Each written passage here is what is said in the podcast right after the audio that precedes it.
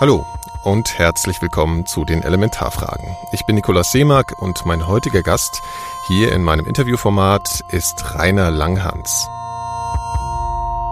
Am bekanntesten ist Langhans sicherlich für seine Mitgliedschaft in der Kommune 1, einem alternativen Wohn- und Lebensexperiment, das für die Zeiten der Studentenbewegung in den 60er Jahren eine ziemlich hohe symbolische Bedeutung hatte. In dem Interview, was ich bereits schon vor ein paar Jahren geführt habe, erzählte mir unter anderem auch von seinen persönlichen Erfahrungen mit den späteren Mitgliedern der Roten Armee-Fraktion.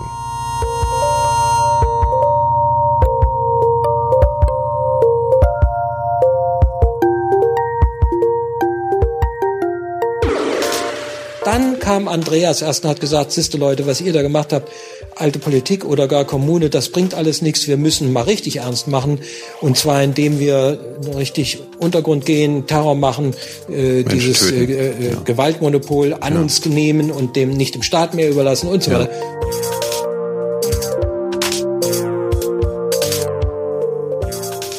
Falls euch meine Interviews gefallen und ihr mich und mein Format unterstützen wollt, geht doch einfach mal in iTunes und hinterlasst ein paar Sterne und Bewertungen bei den Elementarfragen. Das würde mir und unserem Podcast-Label 4000 Hertz ziemlich weiterhelfen.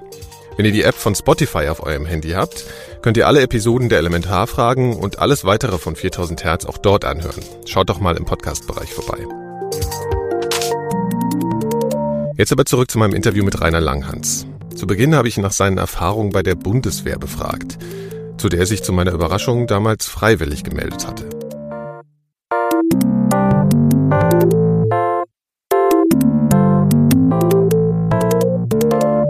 Ja, es gab ja damals auch, glaube ich, noch keine große Alternative zur Bundeswehr. Also soweit ich weiß, ich weiß gar nicht, wie Doch. das mit den, gab es die Verweigerungsmöglichkeit schon oder war das? Und äh, da ich geburtenstarker Jahrgang bin, äh, bin ich äh, ausgelost worden. Ich musste nicht hingehen.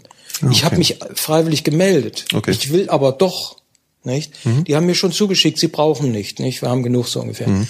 Und dann habe ich eben gesagt, ich will aber doch, nee, nee, wenn man so will, ist das schon eine Art politisches Verhalten, aber ähm, wie gesagt, ich habe überhaupt, ich war von zu Hause, von Hause aus und aus eigenem Interesse völlig apolitisch. Ja. Und die Entscheidung, dann doch zur Bundeswehr zu gehen, war war eine rein existenzielle. Also ähm, ich, ich, ich verstand, wie gesagt, die Menschen nicht. Und ich hoffte irgendwie dadurch, dass ich, da ich in einem Internat vorher war, wo wir extrem von der Welt ferngehalten wurden, ähm, ein fundamentalistisches Internat, noch dazu ein christliches, äh, der Auffassung, ich müsste jetzt mal den anderen Teil der Wirklichkeit auch wahrnehmen und den, und da war ich dann übrigens richtig, äh, den würde ich in der Bundeswehr finden. Und da habe ich das dann gesehen, und habe zugleich aber gesehen, dass ich immer noch nicht weiß, was eigentlich hier los ist und was das soll. Äh, zumal die Bundeswehr wirklich natürlich ein irres, äh, eine irrsinnige Erfahrung eigentlich war. Mhm. Aber bin danach wieder in das ganze Gegenteil gegangen, nämlich in die Stadt der erklärten Wehrdienstverweigerer, sprich Berlin. Mhm. Wenn man in Berlin lebte, musste man nicht zur Bundeswehr. Und das sind also deswegen all die Leute, die jetzt, wenn man so will, politischer waren, äh, hingegangen, nämlich äh, diejenigen, die gesagt haben, äh, keine Bundeswehr und so weiter. Kritisches Potenzial, könnte man sagen, eine ja. Selektion. Und äh, habe da dann äh, mit ihnen Kontakt aufzunehmen versucht, was mir ebenso misslang übrigens zunächst. Haben die irgendwie Stellung dazu bezogen, dass sie bei der Bundeswehr waren? Ja, natürlich, das wussten die auch. Und ich war der Einzige auf weit ja. breiter Flur, außer den ganzen rechten Leuten da, also RCDS und so weiter, ringchristlich-demokratische Studenten, nicht? Da waren die natürlich alle, haben sie gedient, nicht? Das war ja noch. Und ähm, insofern hatte ich da aber auch Erfahrungen, von denen ich annehme, dass sie mir damals, äh, also etwas später dann geholfen haben, möglicherweise nicht nochmal in die RAF zu gehen, weil ich wusste inzwischen, ich war ja nun ausgebildeter Massenmörder, hm, ich wusste inzwischen, was das ist. Und ich glaube, den anderen fehlte diese Erfahrung etwas. Ja, genau. Also das war wichtig. Das war so ein Schlüsselerlebnis, was Sie dann später nochmal. Glaube schon. Ja.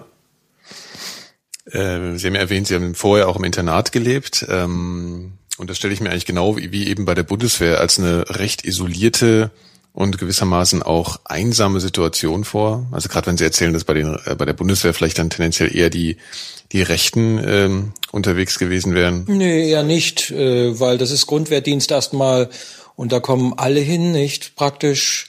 Dann gibt's eben die Abiturienten äh, und es gibt die anderen. Da gibt es also eine erste große Scheidung, nicht? Und ähm, dann gibt es eben äh, nur sehr wenige, die ja dann richtig das weitermachen. Also die, wenn man so will, Rechtser wären. Ja. Nicht? Damals war es noch der, der Bürger in Uniform, nicht, den es ja bis heute gibt und den die gerade hübsch entsorgen. Und äh, ich fand das zumindest halbwegs äh, nachvollziehbar, was die da versuchen, nicht im Anschluss an die deutsche Wehrmacht damals eben anders zu machen.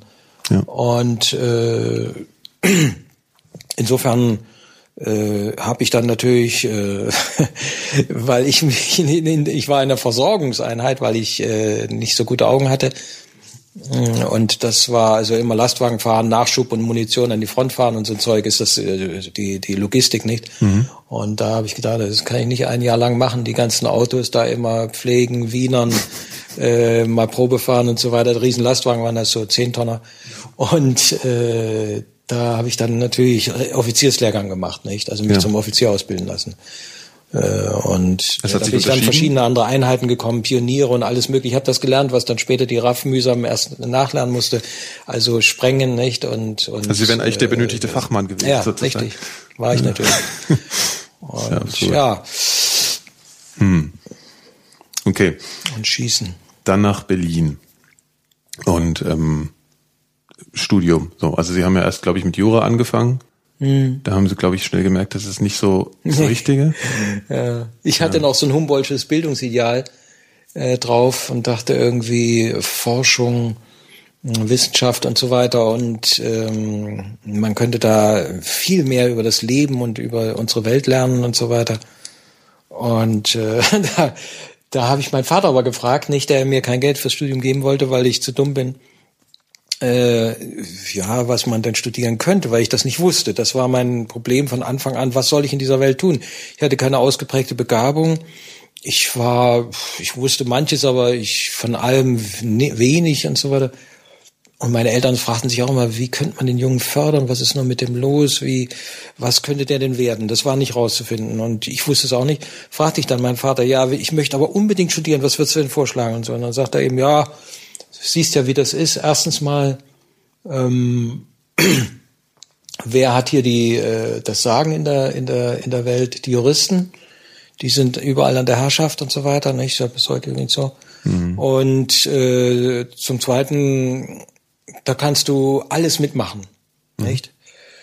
Das macht auch. Und da habe ich das dann mir angeguckt und habe dann gesehen, das sind ja bloß gewiefte Teppichhändler so ungefähr. Mhm. Und äh, das hat mit Wissenschaft nichts zu tun, mit Erkenntnis, mit Selbsterkenntnis äh, vor allem absolut nichts zu tun. Ich war nebenbei merk gestern im Prozess eines unserer Kinder wegen Drogen und so weiter, nicht? Da mhm. Haschisch, der hat so äh, in seiner Wohnung äh, Pflanzen gehabt. Mhm. konnte man das wieder sehen. Jedenfalls, äh, nee, da habe ich dann nach zwei Semestern gesagt, das ist ja irre. Warum, ihr seid doch gar keine Wissenschaftler, was wollt ihr an der Universität? Dieses Jura, das hat an der Universität überhaupt nichts zu suchen. Nicht? Mhm. Also eher wenig wie eigentlich die Mediziner ja, ja auch ja, und so weiter, ja. nicht? Aber gut, das ist ja heute mit dem Doktorproblem nochmal so ein bisschen hochgekommen, diese ganze Geschichte, nicht? Jedenfalls äh, bin ich dann eben umgestiegen, äh, noch direkter auf das zu, was mein Problem eben war und weswegen ich ja auch studieren wollte, nämlich Psychologie, Philosophie, Soziologie und so weiter, diese Dinge und dann habe ich noch ach, Graphologie geguckt. Ich habe natürlich diese ganzen Filmseminare mir angeschaut und so weiter. Habe da so ein ganz breites Studium angefangen, um dann schließlich rauszufinden, ob ich tatsächlich mit Psychologie das mache. Das habe ich dann eben auch weitergemacht. Ja. ja. Hat auch nichts geholfen, die waren völlig bescheuert.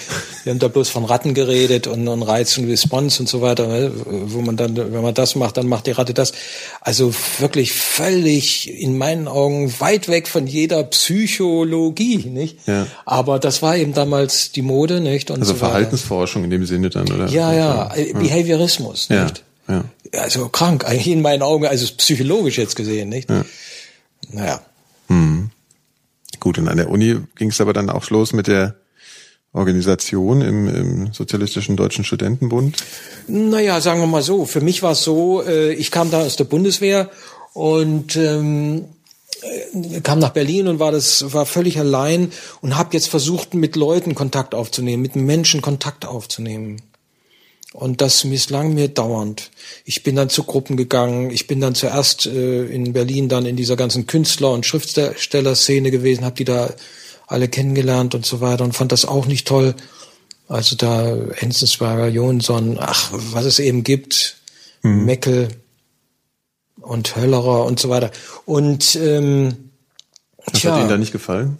Also was? Ja, das waren. Äh, zunächst denkt man ja, das sind geistige Menschen und ich wollte ja was irgendwie offensichtlich Geistiges rausfinden, denn das hatte ich immer in der Bundeswehr gelernt.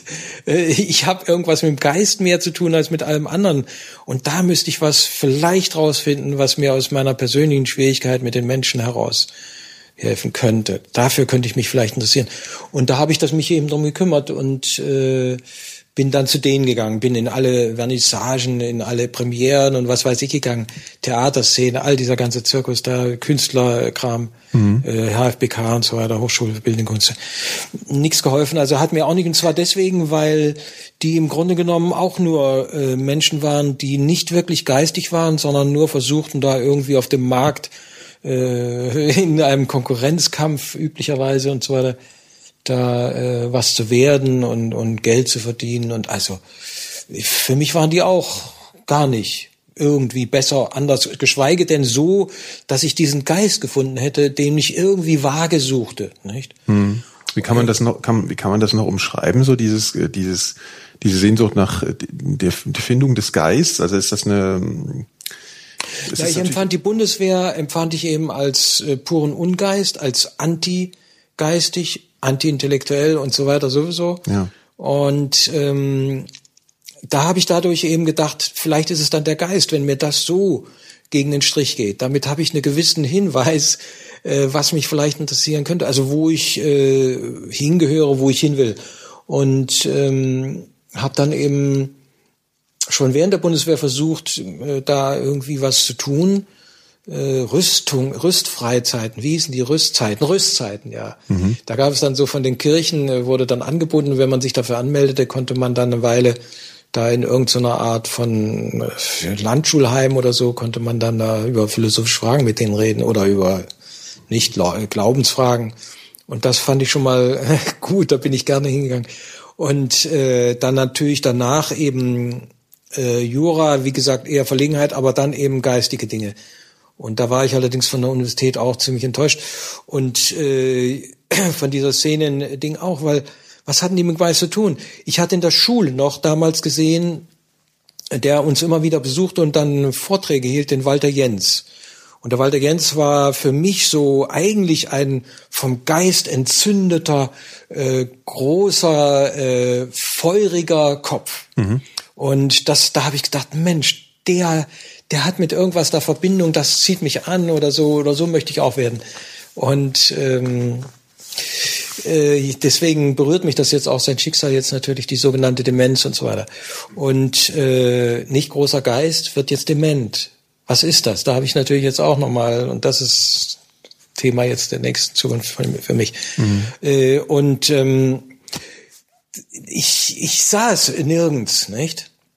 Und dann bin ich eben durch die ganzen Hochschulgruppen gegangen, nicht? Also durch die politischen Gruppen, aber auch durch so Seminar. Da gab es dann Assistenten, die haben irgendwelche speziellen Themen behandelt oder es gab von den Professoren dann so kleine Gruppen, die die so noch privat machten mit begabten Leuten, die sich für ihre Thematik interessierten und solche Sachen alles abgeklappert und so weiter und habe dann auch erstmal nichts gefunden, bis auf eine Gruppe und die war erstmal für mich äh, wirklich äh, in der Richtung sehr sehr wichtig, weil ich da viel gelernt habe und extrem auch lernen wollte, nämlich der Argumentclub hießen die. Bis heute gibt es das Argument, das ist eine Zeitschrift und auch ähm, losen Zusammenhang, glaube ich, von Leuten, die dafür schreiben, noch immer. Damals wurde sie von dem Wolfgang Fritz Haug äh, mehr oder weniger begründet und auch dann geleitet. Und dann Bernhard Blanke und Jürgen Wehrt und eben Raimund Reiche, das waren so die Hauptleute mhm. in Berlin, von denen ich eben, wie gesagt, schreiben reden noch nicht, aber Denken auch zum Teil gelernt habe. Und die haben die Thematiken auch gesetzt, mit denen ich mich dann auch zunehmend äh, beschäftigte. Der Argumentclub ist äh, jetzt aus dem Rückblick, kann man das sagen, eben, wenn man so will, die Hauptkaderschmiede gewesen. Da sind also Leute äh, in Theorie so ausgebildet worden, nicht in Praxis aber.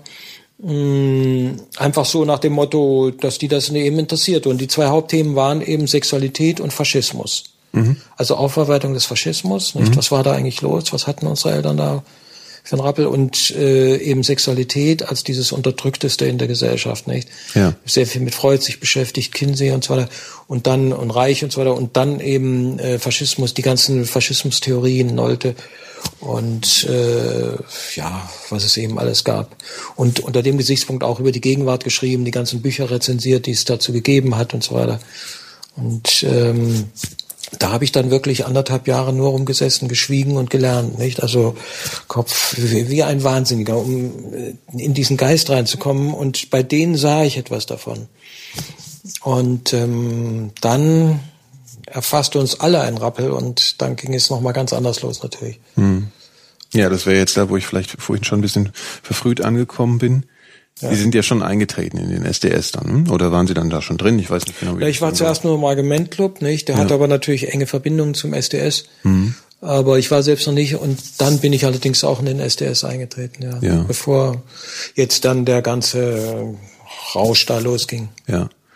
Ähm, wie, wie war da so allgemein die, äh, die Betonung eben auf der Aufarbeitung vom Faschismus? Also da, da gibt's ja einfach so diese Schlagworte, trau keinem über 30, das ja, glaube ich, daran begründet war, dass man eben nie wusste, ob irgendjemand schon verfilzt in diese ganzen Sachen früher war. Nee, über, das war nicht nee? deswegen. Mhm. Nee, nee, das war genau wie heute auch. Ähm, diese Älteren äh, werden nicht verstehen, was uns reitet, also nicht, was, was wir da gerade sehen, weil wir spürten bei ihnen, dass sie das abwehren müssen. Sicherlich auch aus den Gründen. Ja. Aber der, der, die Geschichte war viel, viel breiter aufgestellt. Das hatte gar nicht was jetzt und so weiter. Das war ja weltweit, nicht? Okay. Äh, nein, das war einfach deswegen, weil wir ganz genau spürten, das, was uns bewegte, wovon wir uns bewegen ließen, äh, wehren sie sehr stark ab und davon lassen sie sich nicht bewegen oder darauf lassen sie sich nicht ein. Und die Älteren, mhm.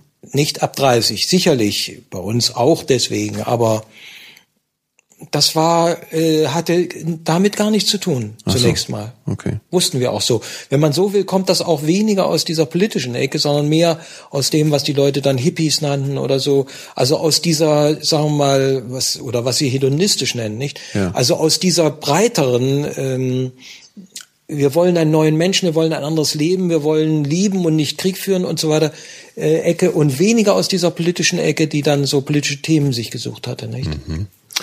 Ja, ist ja ganz erstaunlich, weil meine Wahrnehmung oder das, wie ich das bisher immer verstanden habe, war schon, dass die 68er-Bewegung sehr stark eben heraus aus, aus dieser aus diesem Protest und aus dieser Ablehnung und dem Unverständnis äh, gegenüber der eigenen Elterngeneration entstanden ist. Also eben das da Mitläufer und ihr habt euch nicht gewehrt und diese ganzen Geschichten. Mhm. Ähm, ja, ich, inwiefern gab es denn da auch unterschiedliche Strömungen jetzt, also in diesen in dieser Bewegung auch schon zu Beginn? Also ich denke jetzt damals, es gab ja Dutschke, dann gab es äh, sie und und und und und diese eher diese Kommunenrichtung.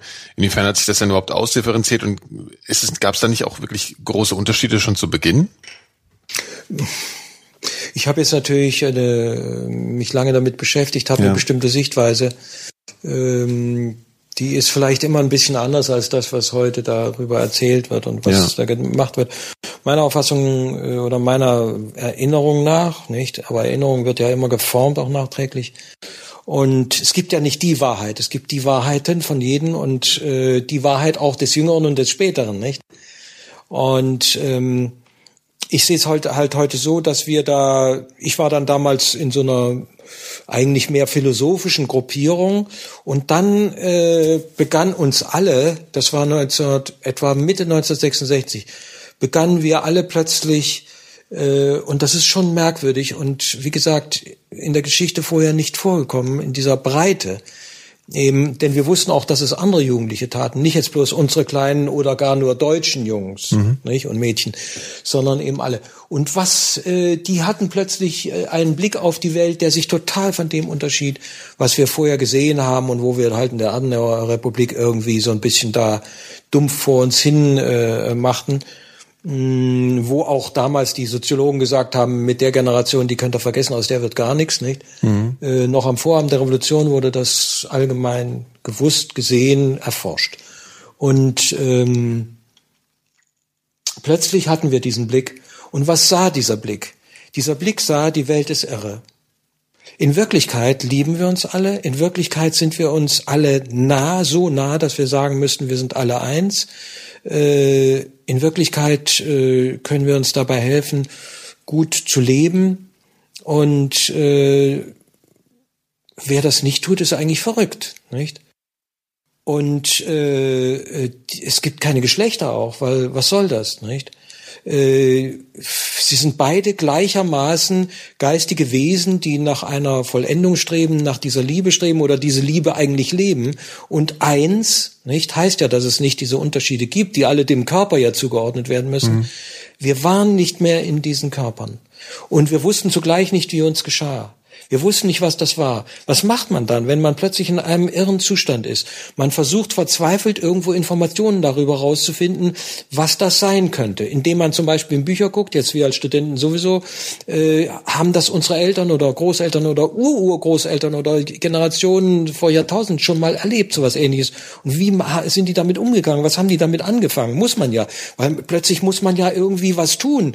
Nicht? Ich bin ganz anders und ich muss deswegen jetzt ganz anders leben. Also jeden Schritt anders tun als vorher. Also man hat diese diese diese Situation auch erlebt irgendwie als und von außen betrachtet und hat es da selber auch gar nicht so richtig verstanden, woher das ja. kam. Völlig. Okay, ja. Wir waren völlig ja. überwältigt, wir waren mit einem Schlag verrückt, kannten uns selber nicht mehr ja. und wussten nicht, wie uns geschah, nicht? Was mit uns geschehen war, nicht? Mhm. Und die Eltern natürlich noch weniger, die da diesen Impuls sehr abgewehrt haben. Und äh, wir hatten allerdings dabei eben das Gefühl, endlich sehen wir, wie es wirklich ist. Endlich. Hm. So ist es wirklich. Das ist nie wirklich gewesen, was die da sich vorgemacht haben. Wie die da rumlaufen. Noch heute da einmal lochen gehen und arm und blöd und äh, früh aufstehen und arbeiten. Und, und, und diese ganzen Geschlechtergeschichten nicht da mit diesem Sex. Also so ein Irrsinn, was die da machen. So ein Blödsinn. Hm. Nicht? Also wir sahen einfach, das ist so richtig. Und wir waren deswegen übrigens auch der Meinung, äh, wie nebenbei bemerkt die Erwachsenen auch in ihrer Angst großenteils ebenfalls der Meinung waren, jetzt wird es natürlich genauso weitergehen. Und waren völlig entsetzt, nach, dass nach circa einem Jahr uns diese unglaubliche Begeisterung oder Begeisterung wieder verliert. Und da saßen wir nun und was sollen wir jetzt machen? Wir haben verzweifelt versucht, das festzuhalten. Wir haben verzweifelt versucht, die Eltern daran zu hindern, uns wieder zu diesen alten Jungs ja. und Mädchen werden zu lassen, die wir waren. Weil wir wollten natürlich nicht wieder schlecht werden, wo wir gerade so wunderbare ja, Götter waren. Wir rennen jetzt aber zu schnell, weil es geht um die, also mir geht's halt auch ein bisschen darum, so die, die wirklich die Geschehnisse noch ein bisschen zu, ja, zu verstehen. Ähm, Gut, also da war erstmal so ein Gefühl, was sich rausgebildet hat aus äh, in dieser Zeit und dann dann, dann kam ja diese Beschlüsse eben diese Kommunenidee. Ja, also ähm, wie ist das entstanden und ähm, wie, wie ist das eigentlich praktisch abgelaufen? Also das wurde sicherlich erstmal diskutiert. Ich habe dann auch gehört, dass also eben gerade so diese diese Dutschke-Fraktion vielleicht ein bisschen zwar diesem Kommunenbegriff zugestimmt hat, es aber dann nicht leben wollte wirklich und es hat sich eine Gruppe um sie oder mit ihnen dann auch gebildet, die das eben dann doch wollte. Und äh, da hat sich ja schon so eine ja so, so eine Weiche gestellt. Ne? Also wo ja. das Ganze ganz ein bisschen auseinanderlief, eben die wirklich total politische Ecke und dann eben die Kommunengeschichte, die, die, die es ein bisschen breiter wollte, eben auch aufs Leben übertragen wollte. Also ja. zumindest ist das, was ich, wie ich das verstanden habe. Also wie ist man eigentlich zu dem Punkt gekommen, so wir machen das jetzt? Also wie? Mhm. Ja, ganz einfach. In dem Augenblick, wo man plötzlich ähm, erleuchtet, begeistert, ähm, völlig irre, äh, völliger Knall und so weiter, rausgeknallt aus dem alten Körper ist, äh, wird man natürlich auch überlegen, wie lebe ich das? Ich kann ja nicht jetzt dauernd da wieder irgendwie so tun, als ob ich der Alte wäre. Wie lebe ich das? Und da gab es dann äh, zunächst mal das Gefühl, das müsste man, wird man natürlich ab jetzt 24 Stunden leben. Permanente Revolution nannten das manche dann, es wurden ja dann Begriffe gesucht, mhm. äh, oder äh, die äh, Selbstrevolutionierung des Menschen müsste eigentlich beginnen. Ich müsste so werden, wie ich eigentlich bin, wie ich jetzt im Augenblick mal bin. Und äh, was ist dann dafür die geeignetste Lebensform? Es ist die Kommune, nicht mehr die äh, Geschlechtsgemeinschaft, also die Zweierbeziehung oder die Ehe und so weiter, äh, was uns aber gar nicht interessierte, weil wir sahen nur, dass das die richtige Form ist. Wir haben uns nicht gegen die Ehe gewandt. Das ist klar, dass die da den alten Scheißreben, die alte körperliche Überlebensgemeinschaft und nicht eine geistige Gemeinschaft bilden würden und können, wie wir sie dann aber bilden wollten und gebildet haben und das nannten wir dann eben Kommune, das Gemeinsame, hm. das allen alles gehört. Es gibt keinen Besitz auch nicht von Menschen an Menschen, sprich eine Zweierbeziehung, wo der eine ein ausschließliches Nutzungsrecht des anderen hat, nicht zum geschlechtlichen Verkehr. Äh, und äh, es gab eine allgemeine Zärtlichkeit. Es gab nicht mehr diesen Sex, nicht? Eine allgemeine Zärtlichkeit. Äh, dann ähm, Revolutionierung des Alltags haben wir das genannt. Wir haben uns als leidenschaftlich an sich selbst Interessierte bezeichnet, die Kommunaden, nicht? Äh, und wir haben dann Folgendes gemacht. Äh, es gab dann eine Diskussionsgruppe, die hat sich zusammengesetzt, äh, nannte sich Kolloquium damals. Im SDS wurde von den anderen SDS-Leuten, die diese alte Politik noch mehr oder weniger so einer neuen Linken zwar, aber doch eben altmodischer Art, äh, so Richtung Arbeiterbewegung und all dies eben wollten, setzte sich ab, wurde von denen sehr argwöhnisch natürlich betrachtet und äh, weil wir waren irgendwie Leute, die wollten ein neues Leben, einen neuen Menschen. Also nicht die alte Politik, die wollte ja immer, dass die anderen irgendwie einen Aufstand machen, so ungefähr, dass die eine Revolution machen. Ja. Äh, und diese neue Politik wollte die Revolution für sich selbst und die wäre am ehesten dazu geeignet, dass vielleicht viele dann sagen, Mensch, das ist gut, das mache ich mit. Völlig umgekehrt, nicht? Normalerweise äh, führen die Leute, die anderen Leute an, die die gefälligst Revolution machen sollen. Und hier war es so, dass wir uns selbst revolutionieren wollen. Mhm. Nicht? Und die Revolutionierung der Revolutionäre wurde das zwar genannt, auch bei Mao, aber äh, wie sich ja dann auch bei denen herausstellt, es blieb dann doch diese alte Politik äh, und diese äh, Kulturrevolution, die ja das durchaus beinhaltete, nicht? Wie wir zunächst zu sehen meinten, und ich meine nicht zu Unrecht, äh, die äh, versandete dann doch irgendwann wieder in der alten Form der Revolution, nämlich in der Revolution der Massen, der anderen und so weiter. Und mhm. die Massen haben das, wenn man so will, nicht mitmachen wollen und können. Und ähm, wir haben dann halt Folgendes ge gehofft und geglaubt, wir haben, wenn wir ihnen das vorleben, dann werden sie das nachleben, weil das ist das bessere Leben. Das muss doch jeder sehen. Wir sehen es doch alle, ist doch ganz klar. Und da waren wir dann doch äh, erstens mal überrascht, dass wir das nicht durchhalten konnten. Und das war der Hauptpunkt, weswegen das wieder zusammenbrach. Nicht, weil die Eltern dagegen waren. Die haben uns nicht besiegen können. Wenn wir wirklich drin geblieben wären, hätten, wären wir unbesiegbar gewesen. Aber wir waren es eben leider nicht. Und ähm, wir haben dann ein Jahr lang auf den Straßen getanzt. Zuerst gab es eben dann das Jahr der Kommune und dann erst kam Rudi Dutschke und diese ganze Politgeschichte auf. Also erst war diese, diese ganzheitlichere Geschichte, diese grundlegendere Geschichte da, unsere, unsere Erfahrung dann in Richtung der Kommune eben da. Nicht, wir waren also, wenn man so will, die ersten Popstars in Deutschland auch. Es gab ja keine musikalischen, nicht? Mhm. Äh, was wir auch alles viel zu wenig hielten, diese Musik da. Und ähm, dann erst kam Rudi Dutschke auf und wurde der große Studentenführer angeblich und so weiter, nicht? Und wurde dann angeschossen.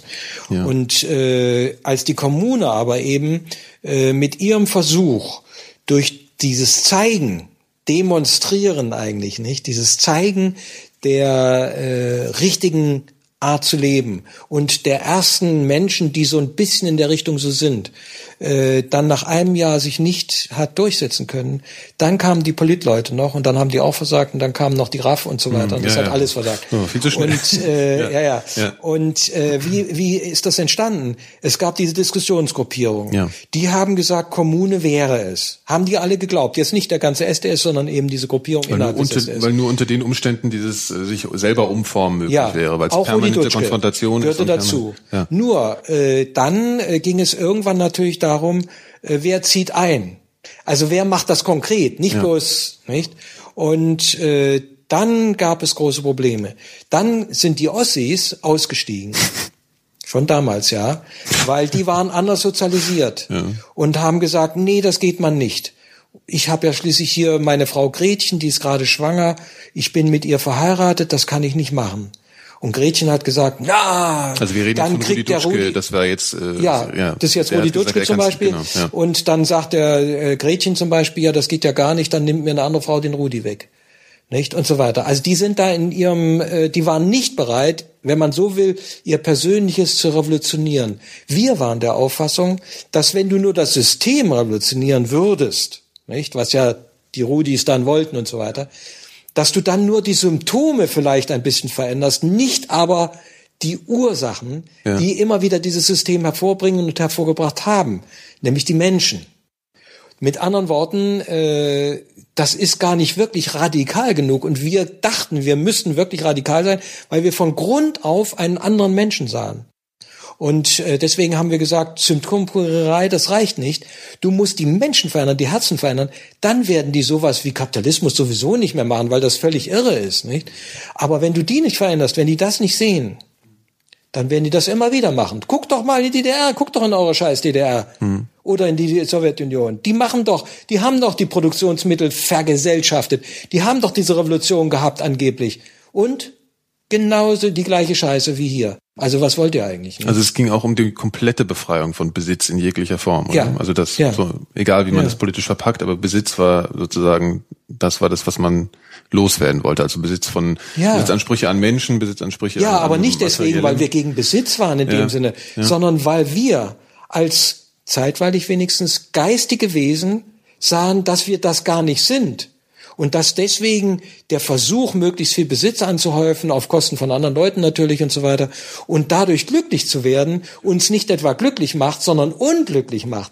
Denn je mehr Besitz du hast, desto weniger bist du dieser Geist, der du eigentlich bist. Und nur wenn du der Geist bist, bist du wirklich glücklich, bist du real, bist du ein Mensch, nicht? Oder ein, ein, ein, ich weiß nicht, ein geistiges Wesen, das du in Wirklichkeit eigentlich immer warst und eigentlich bist.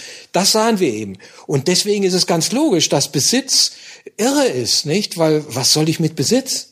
Nicht? Und das, was ich an meiner Körperlichkeit eben benötige, das teile ich mit den anderen, damit wir unsere Körper gut überleben lassen. Aber das ist nur ein Randthema.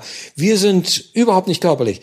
Wir haben unsere lieben Eltern das gesehen, die haben nur gesehen, ja, die waschen ja gar nicht auf. Ja, natürlich haben wir nicht aufgewaschen. Wie unwichtig. Das interessiert uns doch alles gar nicht. Dieser Körper, wir haben wenig gegessen, wir sind immer nachts unterwegs gewesen, wenn die anderen geschlafen haben, damit wir nicht noch mehr mit denen Probleme hatten und so weiter. Und äh, uns hat das körperlich wirklich nicht interessiert. Nicht? Okay. Gut, am Anfang hat das dann, Nicht mal die Musik übrigens. ja, Wir haben uns nicht mal für die Musik besonders ja, interessiert. Kunst war sowieso nochmal ein Thema, was ich nochmal Ja, ja, ansprechen das wollte. Aber wir, ähm, ähm, okay, wir sind jetzt, das heißt, das beginnt und, und, und ich, ich stelle mir das halt einfach mal praktisch vor, man zieht dann da ein, ja, und man, man, man geht zusammen. Kann ich, ich erzähle es einfach Ja. so weiter, die Fragen danach. Und zwar, äh, wer zieht ein? Und dann stellte sich heraus, ein Teil der Leute hatte Angst davor, weil er sein Privatestes keinesfalls in irgendeiner Weise äh, zur Disposition stellen wollte, verändern wollte. Einige Leute gab es aber, die das wollten, weil sie irgendwo wussten, ich bin unglücklich, das waren wir alle, das wollten, das sahen wir so, äh, weil wir dieses Alte natürlich spürten, obwohl wir jetzt gerade in so einer glücklichen Phase waren, wussten wir, dass dieses Alte uns unglücklich gemacht hatte. Und jetzt war die Frage, wie können wir dieses Neue auf Dauer werden? Und dafür die Kommune war geeignet, fanden wir. Aber manche eben haben gesagt, nee, das geht uns dann doch zu weit. Nee, das Persönliche bleibt mal lieber außen vor. Wir machen, sagen wir mal, eine Politkommune. Also eine Kommune, in der die Leute politisch zusammenarbeiten, aber dieser persönliche Geschichte der Selbstrevolutionierung, der, nee, das mal bitte nicht, das lassen wir mal so und so weiter. Und da haben wir gesagt, das könnt ihr doch nicht machen. Du musst dich doch als Revolutionär selbst revolutionieren. Du kannst doch nicht als Revolutionär etwas von anderen verlangen, was du nicht selbst vorher von dir verlangt hast. Also wo bleibt das denn? Du musst das doch auch revolutionieren, Rudi. Wo ist die Revolutionierung der Revolutionäre? Bei dir. Ja, geht nicht. Und äh, dann sind eben ein paar Leute, das waren dann sehr wenig, von diesen circa 30 Leute sind es sieben, acht Leute gewesen, die dann tatsächlich sich getraut haben, zusammenzuziehen. Eh sehr schwierig, weil wo findest du einen Ort, wo du es machen kannst Ja. und so weiter. Haben wir dann schließlich durch Vermittlung und so weiter jemanden gefunden, der uns dafür eine Weile und so weiter. Und dann haben wir nicht Folgendes gemacht, dann haben wir nicht gesagt, ja, jetzt leben wir prima zusammen und gehen ordentlich demonstrieren, wie toll das ist und wie beschissen ihr seid, sondern äh, wir haben eine circa dreimonatige, wozu ich übrigens zunächst nicht direkt gehörte, nur indirekt, eben Mammutklausur gemacht. Das heißt, uns erstmal mit dieser Selbstrevolution wirklich beschäftigt und nicht mit anderen Leuten, sondern haben uns abgekapselt, isoliert und haben eine Horrorkommune gebildet, wie dann die Außenstehenden äh, dann meinten, nicht, die da so irgendwie gelegentlich mal einen halben Satz davon hörten, äh, obwohl wir nicht mehr rausgingen. Wenn einer rausging, um was Essen zu holen, dann wurde er begleitet von dem anderen, damit der nicht alleine war. Mhm. Er sollte immer innerhalb dieser Gruppe sein und Tag und Nacht beobachtet werden und sich beobachten äh, aufgrund dessen, wie er ist und was ihn glück unglücklich macht und wo er nicht ein ähm, wirklich ein geistiger Mensch ist. Und äh, diese drei Monate haben zu einer extremen Implosion geführt eigentlich. Und nach der waren wir tatsächlich ein Stück weit verändert und kannten uns besser als alle anderen Leute, glaube ich, sich je kannten und äh, waren deswegen, meine ich, auch das tiefste und weitestgehende Zentrum, das diesen Impuls, der uns alle ja in irgendeiner Weise erreicht hatte, ein Stück weit äh, in sich selber Platz greifen ließ. Und äh, zwar, dass es zutiefst der Mensch ist, der sich dadurch verändern kann oder verändern muss. Und äh, nicht bloß das System, die äußeren Strukturen, die ja alle von Menschen erzeugt und ge getragen werden müssen, nicht? Und ähm, wir kamen dann äh, äh, irgendwann haben wir dann gesagt, so jetzt müssen wir auch mal wieder nach draußen, sonst sonst zerstören wir uns dabei, wenn wir nur nur nach innen schauen. Wir müssen auch das da, äh, draußen wieder ein Stück weit in, in äh, Betracht ziehen und da haben wir dann eben überlegt in dieser isolierten Gruppierung, äh, wir machen ein Attentat. Wir haben halt äh, auch Zeitung gesehen, da kommt dieser amerikanische Vizepräsident und da machen wir ein Attentat, das äh, darauf aus ist, zu zeigen, was das für eine absurde Welt ist und wie anders wir sind. Das war dann das Pudding-Attentat auf den Humphrey. Das, das, das, und das hat dann das mit genau einem, ablaufen? und dann kamen die Leute natürlich danach und wollten uns erstmal natürlich eingesperrt halten, als sie dann merkten, dass das Ganze ein Spaß war, und unsere eigenen Genossen sagt, wie könnt ihr bloß, ihr beschädigt damit unsere politischen Projekte und so weiter, das ist doch unmöglich, das mhm. ist nicht politisch, das ist ja nur Spaß und so weiter, wie könnt ihr das? Dann haben wir gesagt, das ist viel politischer als das, was ihr macht und so weiter äh, und haben das vertreten. Und äh, dann kam die Presse und hat gesagt, was macht ihr denn, was seid ihr denn für eine verrückte Gruppe? Wer kann denn so eine, so eine irre Idee haben? Und ihr könnt doch erschossen werden oder was nicht? Und was war denn konkret die Idee dahinter? Also was, was, was sollte das bewirken? Also geplant war, war, äh, den Vizepräsidenten mit, mit Pudding zu bewerfen oder so, ne? Also das war so das Ding. Der Kaiser hat keine Kleider an. ist alles Quatsch. Dieser ganze Zirkus, den die da aufführen, der ja damals auch extrem war, weil ja da eben dann amerikanische äh, Präsidenten und Vizepräsidenten immer wieder sagen mussten, wir helfen euch Berlinern, dass ihr nicht von der roten bösen Flut vom Reich des Bösen eingenommen werdet und so weiter nicht Freedom and Democracy, nicht und so weiter. Mhm. Und äh, da haben wir natürlich schon gesagt, ja und Vietnam und so weiter. Na gut, jedenfalls äh, kam der dann immer und dieses Theater, nicht später nochmal dann bei äh, dem Schah auch, wo wir das Gleiche gemacht haben und wo ja auch deswegen, das war von uns organisiert, diese Operngeschichte eben dann der ohne Sorge erschossen wurde. Ja. Das sind Dinge, wo äh, eine andere Welt auf die alte Welt trifft und wo wir dachten, das ist auch situationistisch gedacht, kommt ein bisschen von den Situationisten, wenn wir diese, unsere Situation, wo wir über so einen Tour nur lachen können, da mit äh, Scharfschützen auf den Dächern und zugeschweißten Kanaldeckeln und einer Kolonne von Leuten, die da alle durchfahren und so weiter, die Berliner jubeln und zugleich werden sie gleich erschossen, wenn sie eine falsche Bewegung machen. Also alles völlig irre. Amerikaner noch dazu, Vietnam, äh, nicht da, die, die wieder in die Steinzeit zurückbomben und, und, und mit ihren chemischen Kampfmitteln. Nee, also wirklich nicht. Und da haben wir bloß gesagt, den Irrsinn darstellen, demonstrieren. Und ähm, haben uns deswegen überlegt, wir bewerfen den mit Pudding oder mit, mit Mehl oder sowas und äh, dann werden die Leute das schon sehen, nicht? Und äh, wissen natürlich schon, dass die das missverstehen könnten und uns dafür erschießen könnten. Aber, also die Situation missverstehen, dass sie denken, ja, ja, wir werfen ja, jetzt vielleicht eine Granate so. und kein Die haben Pudding, ja da ihre Dings da. Ja. Wenn wir dazu gekommen wären, was wir ja nicht sind, äh, dann wäre diese Gefahr sehr groß gewesen, selbstverständlich, nicht? Und was Weil ist passiert? Die Leibwächter und so weiter. Sie sind nicht dazu gekommen, weil. Äh naja gut, wir waren naiv genug, um nicht anzunehmen, dass wir da längst vom Verfassungsschutz und so weiter ja. äh, auch abgehört werden. Äh, und äh, dann haben die natürlich uns da bis ganz kurz vorher da rummachen lassen und dann haben sie einen ziemlich gewalttätigen Gefahr im Verzug äh, Zugriff gestartet und haben uns da so volle Kriegsmontur, haben Türen eingetreten und an eine Wand gestellt und so weiter. Das wurde später dann mit diesem Rückenbild nochmal nachgestellt, nicht so ein mhm, bisschen, mhm, mhm. diese Erfahrung auch. Mhm. Und ähm, dann kam, wurden wir festgenommen und dann hieß es erstmal weltweit natürlich elf Attentäter gefasst, Attentat geplant auf den amerikanischen Vizepräsidenten, Polizei hat gerade noch und so weiter. Nicht? Ja. Und dann äh, ja, haben wir natürlich überlegt, was machen wir? Jetzt hatten wir echt Angst, weil ich meine, das können die ja so drehen, nicht? dachten ja. wir auf jeden Fall. Ja. Und äh, da sind wir dann nochmal davon gekommen und die haben sich tatsächlich sehr lächerlich gemacht. Und äh, dann haben wir erstmal mit unseren Leuten reden müssen, wie ist das politisch und so, nicht?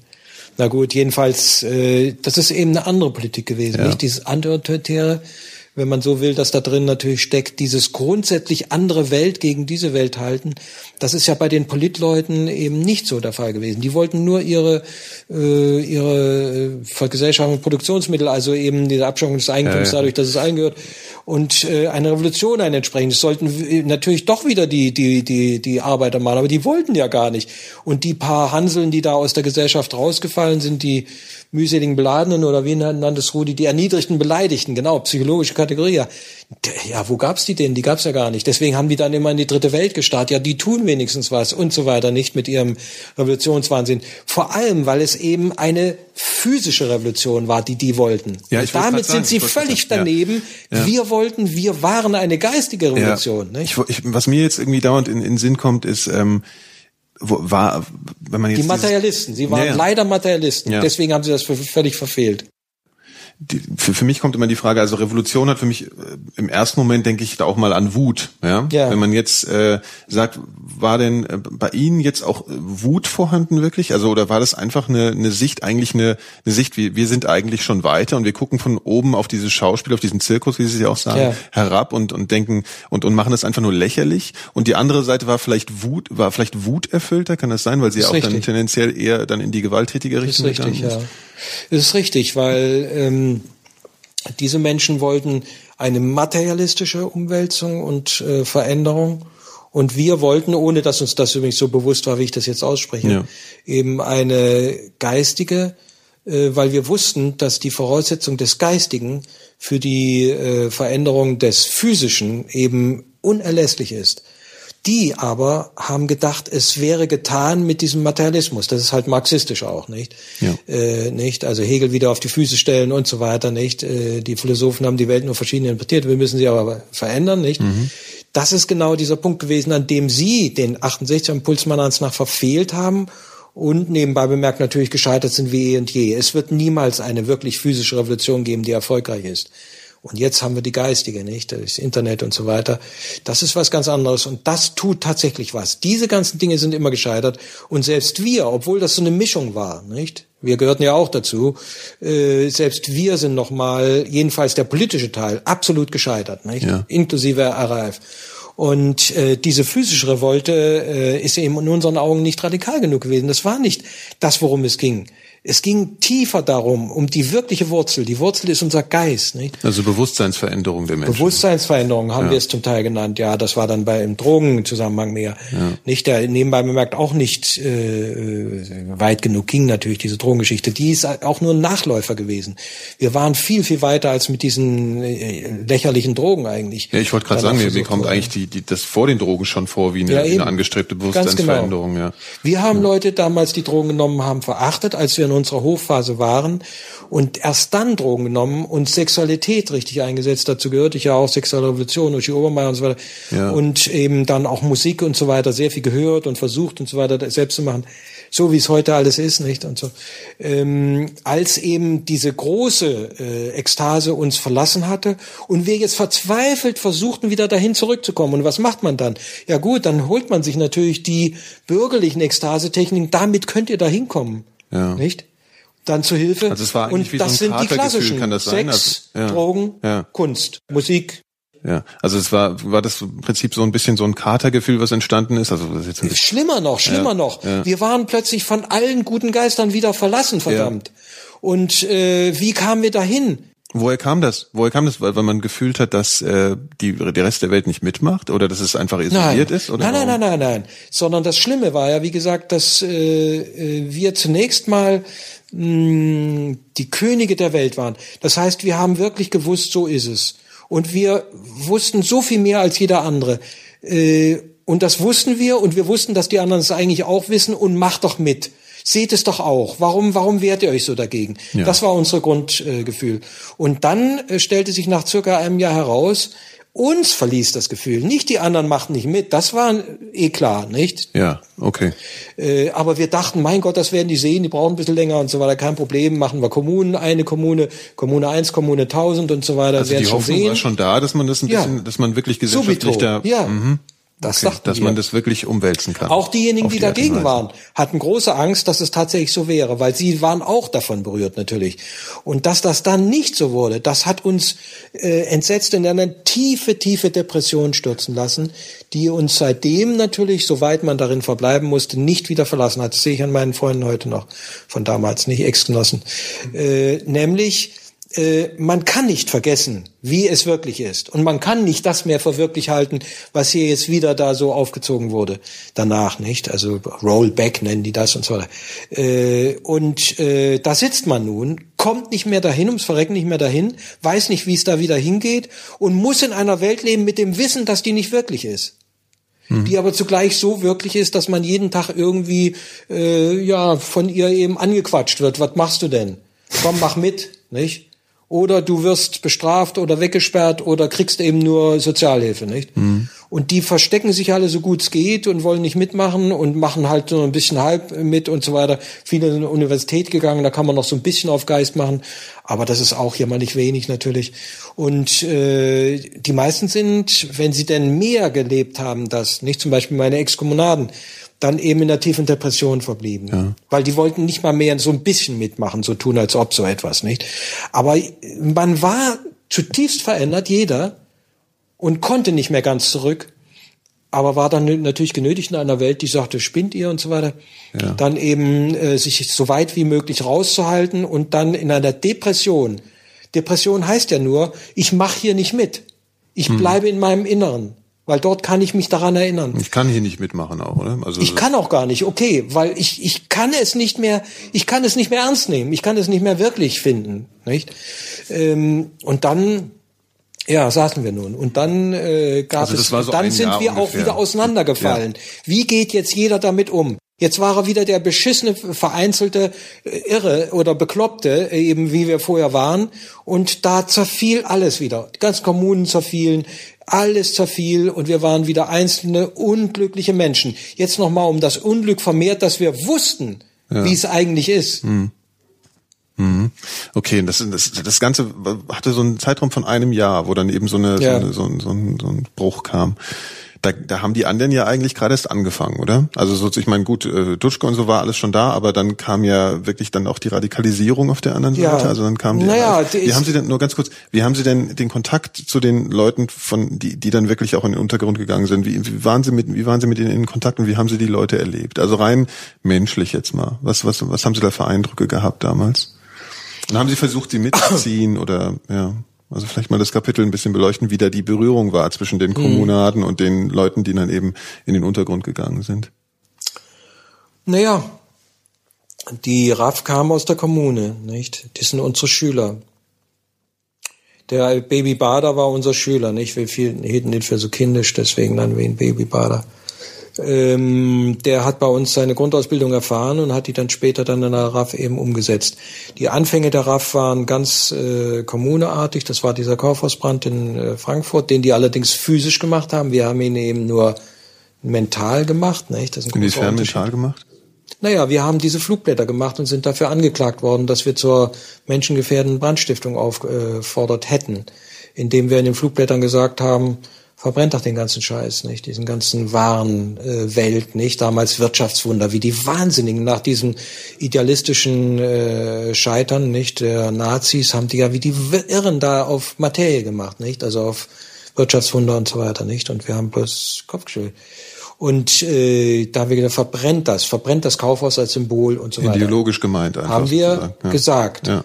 nicht? Und dann haben äh, wir einen riesen Prozess an den Hals bekommen, nicht? Der nochmal zu einer gigantischen Konfrontation eben mit der Justiz geführt hat, bei dem sogar mein Vater, der ein rechter, schlagender Verbindungsstudent gewesen ist, hat einen schönen Schmiss hier auch in der Backe und so weiter. Mhm. Äh, der, äh, da hat der sogar gesagt, also sonst macht er ja bloß Scheiß natürlich, aber dass ihr mal den schwarzen Krähen es richtig gezeigt habt, das werde ich euch immer hoch anrechnen. Schwarze Krähen? Den Juristen. Juristen. Mhm. Denen kann nämlich nie jemand einen Wagen fahren. Die haben immer die Herrschaft und die werden nie bestraft, wenn sie was machen und weiter. Das stimmt ja alles bis heute nicht. Und ähm, dann äh, äh, haben die, nachdem wir dann doch schließlich freigesprochen worden sind von diesem Vorwurf der menschengefährdenden Brandstiftung, äh, drei Wochen später das Haushaus wirklich in Frankfurt dann angezündet. Das waren unsere Leute. Andreas Bader, nicht Gudrun Enslin, wir kannten die ja, wir waren mit denen eng befreundet. Und äh, wir haben auch noch dann, als die dann ins Gefängnis kamen und so weiter, äh, dann mit denen noch korrespondiert, haben denen geholfen und so weiter, das ging.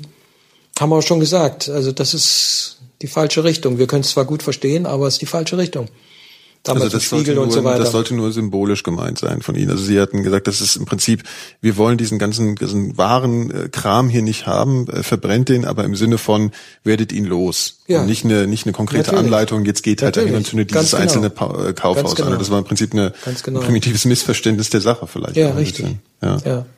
Und dann wurde versucht, die, die auch wieder zurückzuholen, äh, also zu sagen, oder wie weit war ja, die Radikalisierung? Nein, nein, das ging nicht. Ja. Äh, und zwar aus dem einfachen Grund nicht, weil wir hatten mit unserer Geschichte äh, als Kommune und an dem Ende erst konnte Andreas ja auch derartig dann äh, da Leute finden und die, die sein Ding da machen und so weiter was er ja vorher nur so als Kleinkrimineller gemacht hat, nämlich ähm, so richtig groß äh, ne, die Leute enteignen nicht, also die Leute, äh, also Banken überfallen und so sowas. So, das ist alles immer noch für mich sehr klein, aber gut, immerhin größer als das, was er vorher gemacht hat, wo er mal ein Moped geklaut hat. Ne?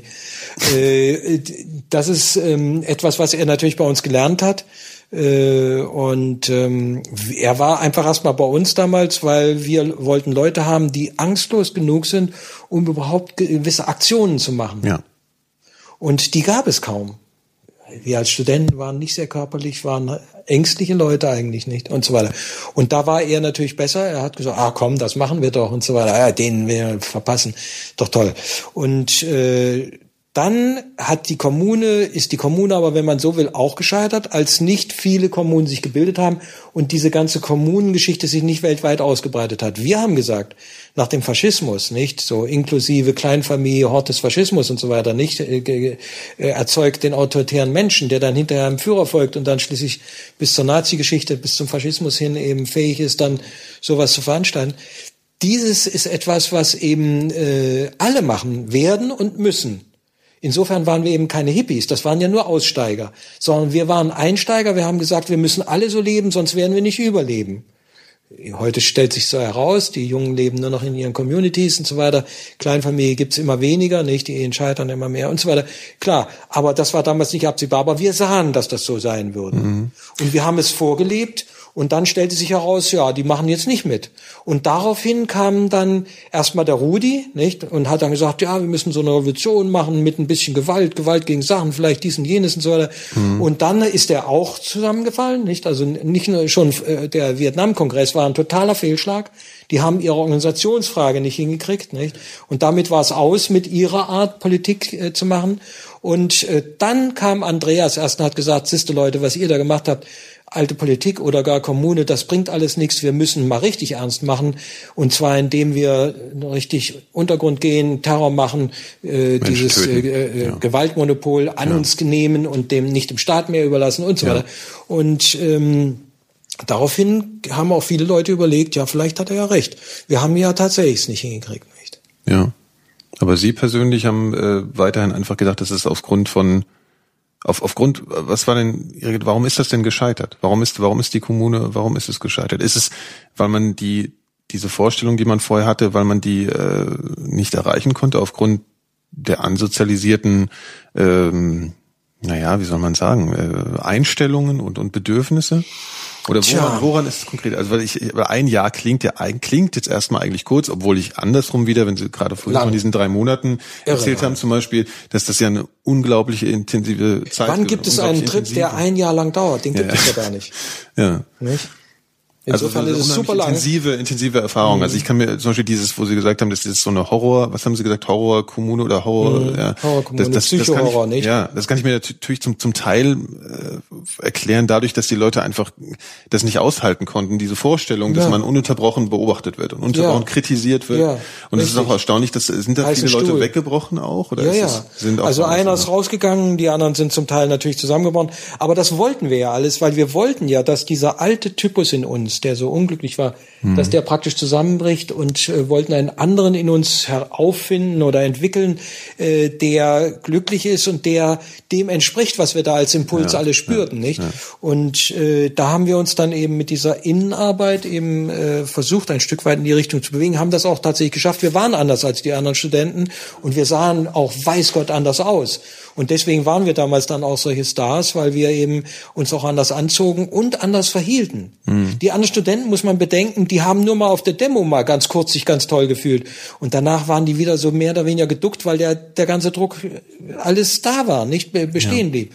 Und äh, wir waren durch 24 diese Wut auch entstanden ist dann, oder? Durch das, das dann ja, durch das explodiert richtig. ist, weil man eben Und da haben die natürlich irgendwann gesagt, hat, nicht, ja. das ist dann die der der Spruch dann da von den von den Turnsteine Scherben und so weiter, macht kaputt, was euch kaputt macht. Da kommt man natürlich auf so eine Idee. Ja.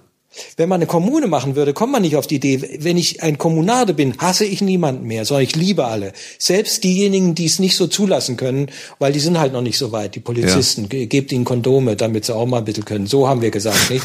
Wir haben nicht gesagt, kloppt sie. Oder der Mensch ist ein Schwein. Also dieser, dieser Typ ist ein Pick nicht und den kann ich umbringen. Ja. Nicht raff sondern äh, ganz im Gegenteil. Wir waren nicht verfeindet mit den Menschen, mit allen, auch mit denen nicht, auch wenn die mehr Zeit brauchten. Ja, also es war Aber auch nach keine, einem Jahr, keine arrogante oder verachtende Haltung nein, gegenüber dem, nein, dem, im Gegenteil. Dem es war eine liebevolle Haltung. Ja. Es geht nur mit Liebe. Es geht niemals mit Krieg, nicht?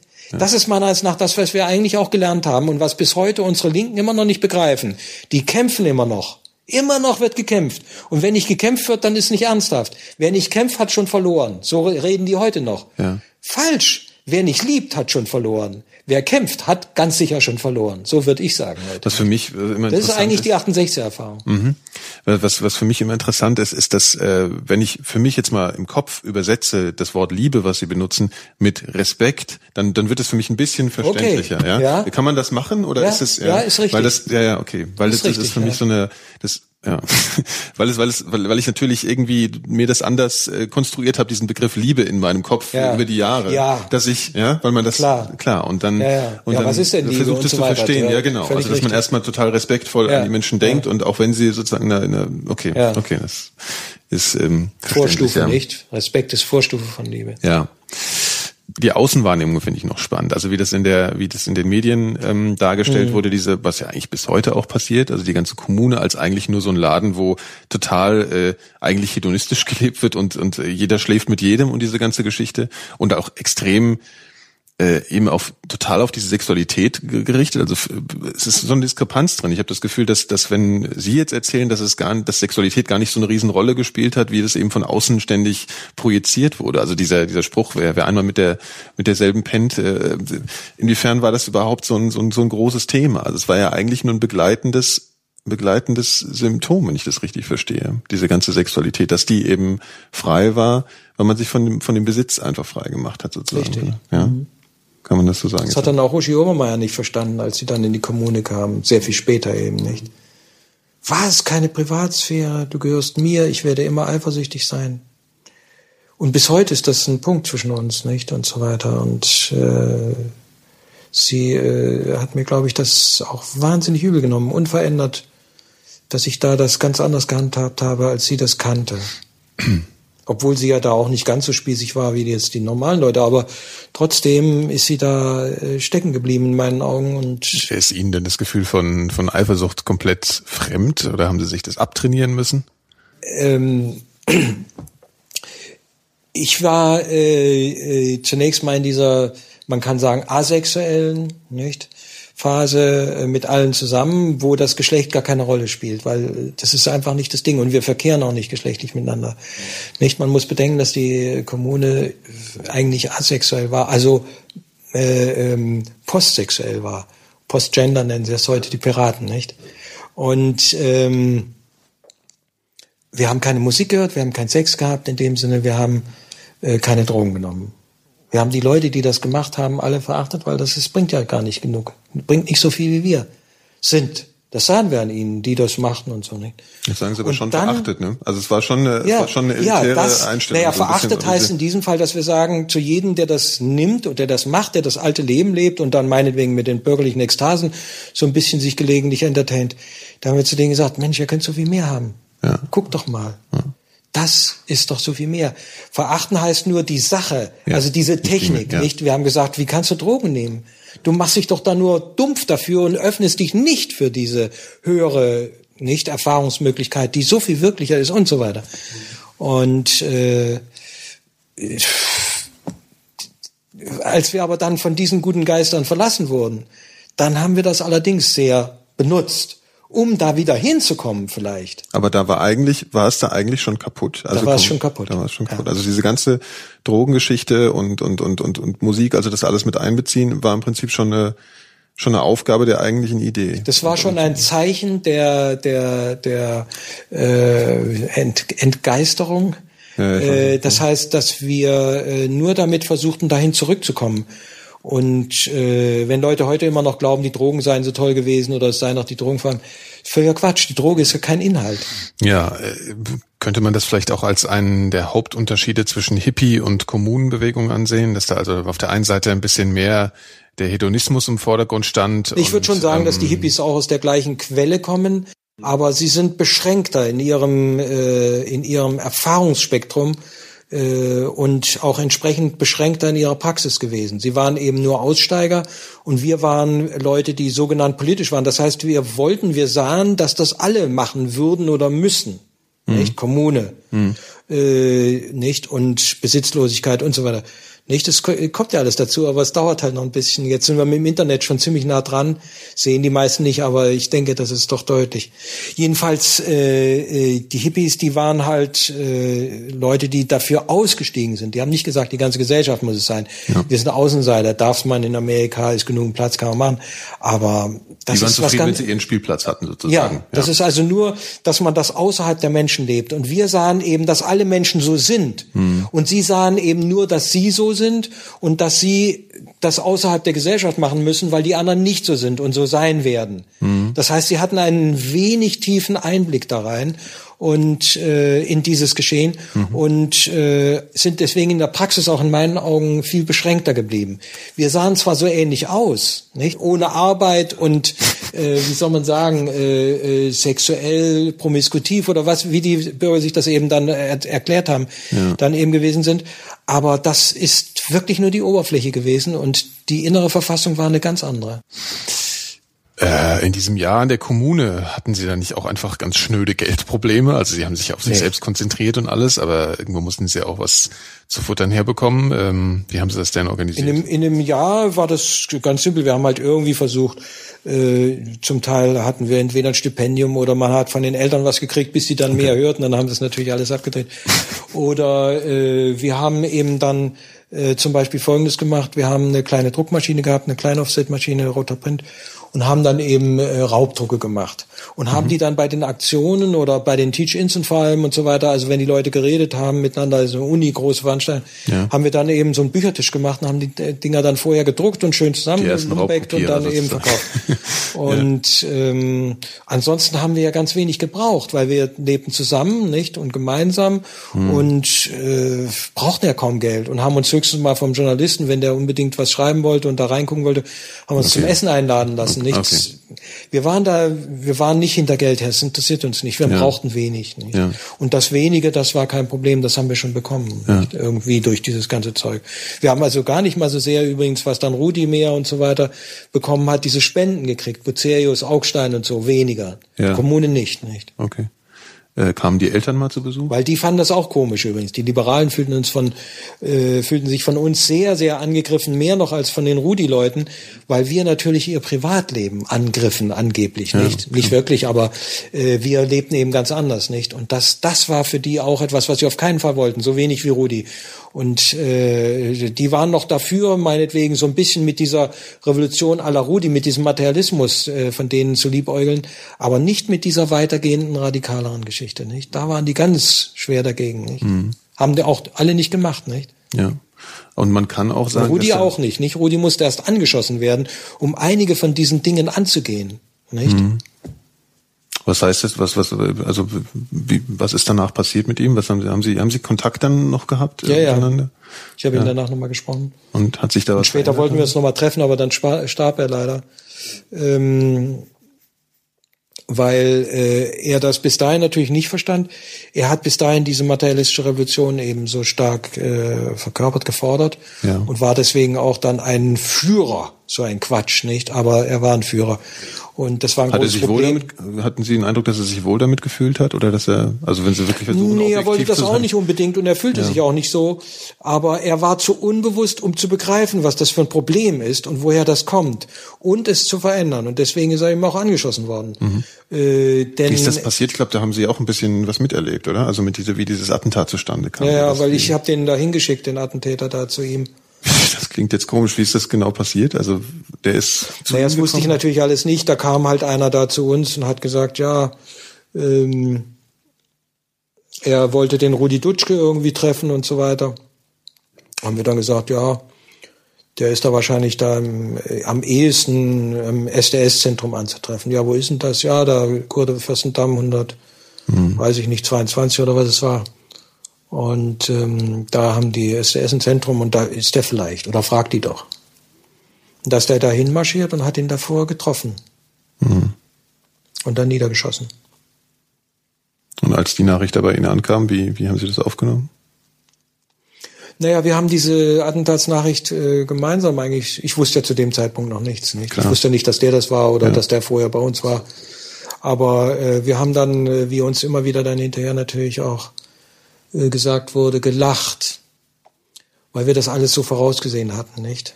Mhm. Wir wussten, dass die auf dem falschen Weg sind und dass es diesen bösen Weg gehen würde, nicht? Von Führern, von Kämpfen, von Krieg, von erschossen werden und so weiter, nicht? Und Rudi war dann eben das zweite Opfer, nicht? Das hatte sich ja schon mit dem Ohne Sorg äh, angedeutet, nicht? Und ähm, da haben wir dann und äh, eben gesagt, tja, Genau, nicht so läuft. Also verbittertes Lachen. Kommune, nicht. nicht verbittert, nee. Aber wir haben gesagt, okay, unsere Sache läuft nicht, eure Sache läuft auch nicht und die geht den üblichen Gang und jetzt habt ihr das und okay, dann macht mal schön weiter so, nicht? Das wird nichts bringen. Nö, nicht verbittert. Warum verbittert? Natürlich insofern höchstens, als wir gesagt haben, Mensch, warum geht das alles nicht?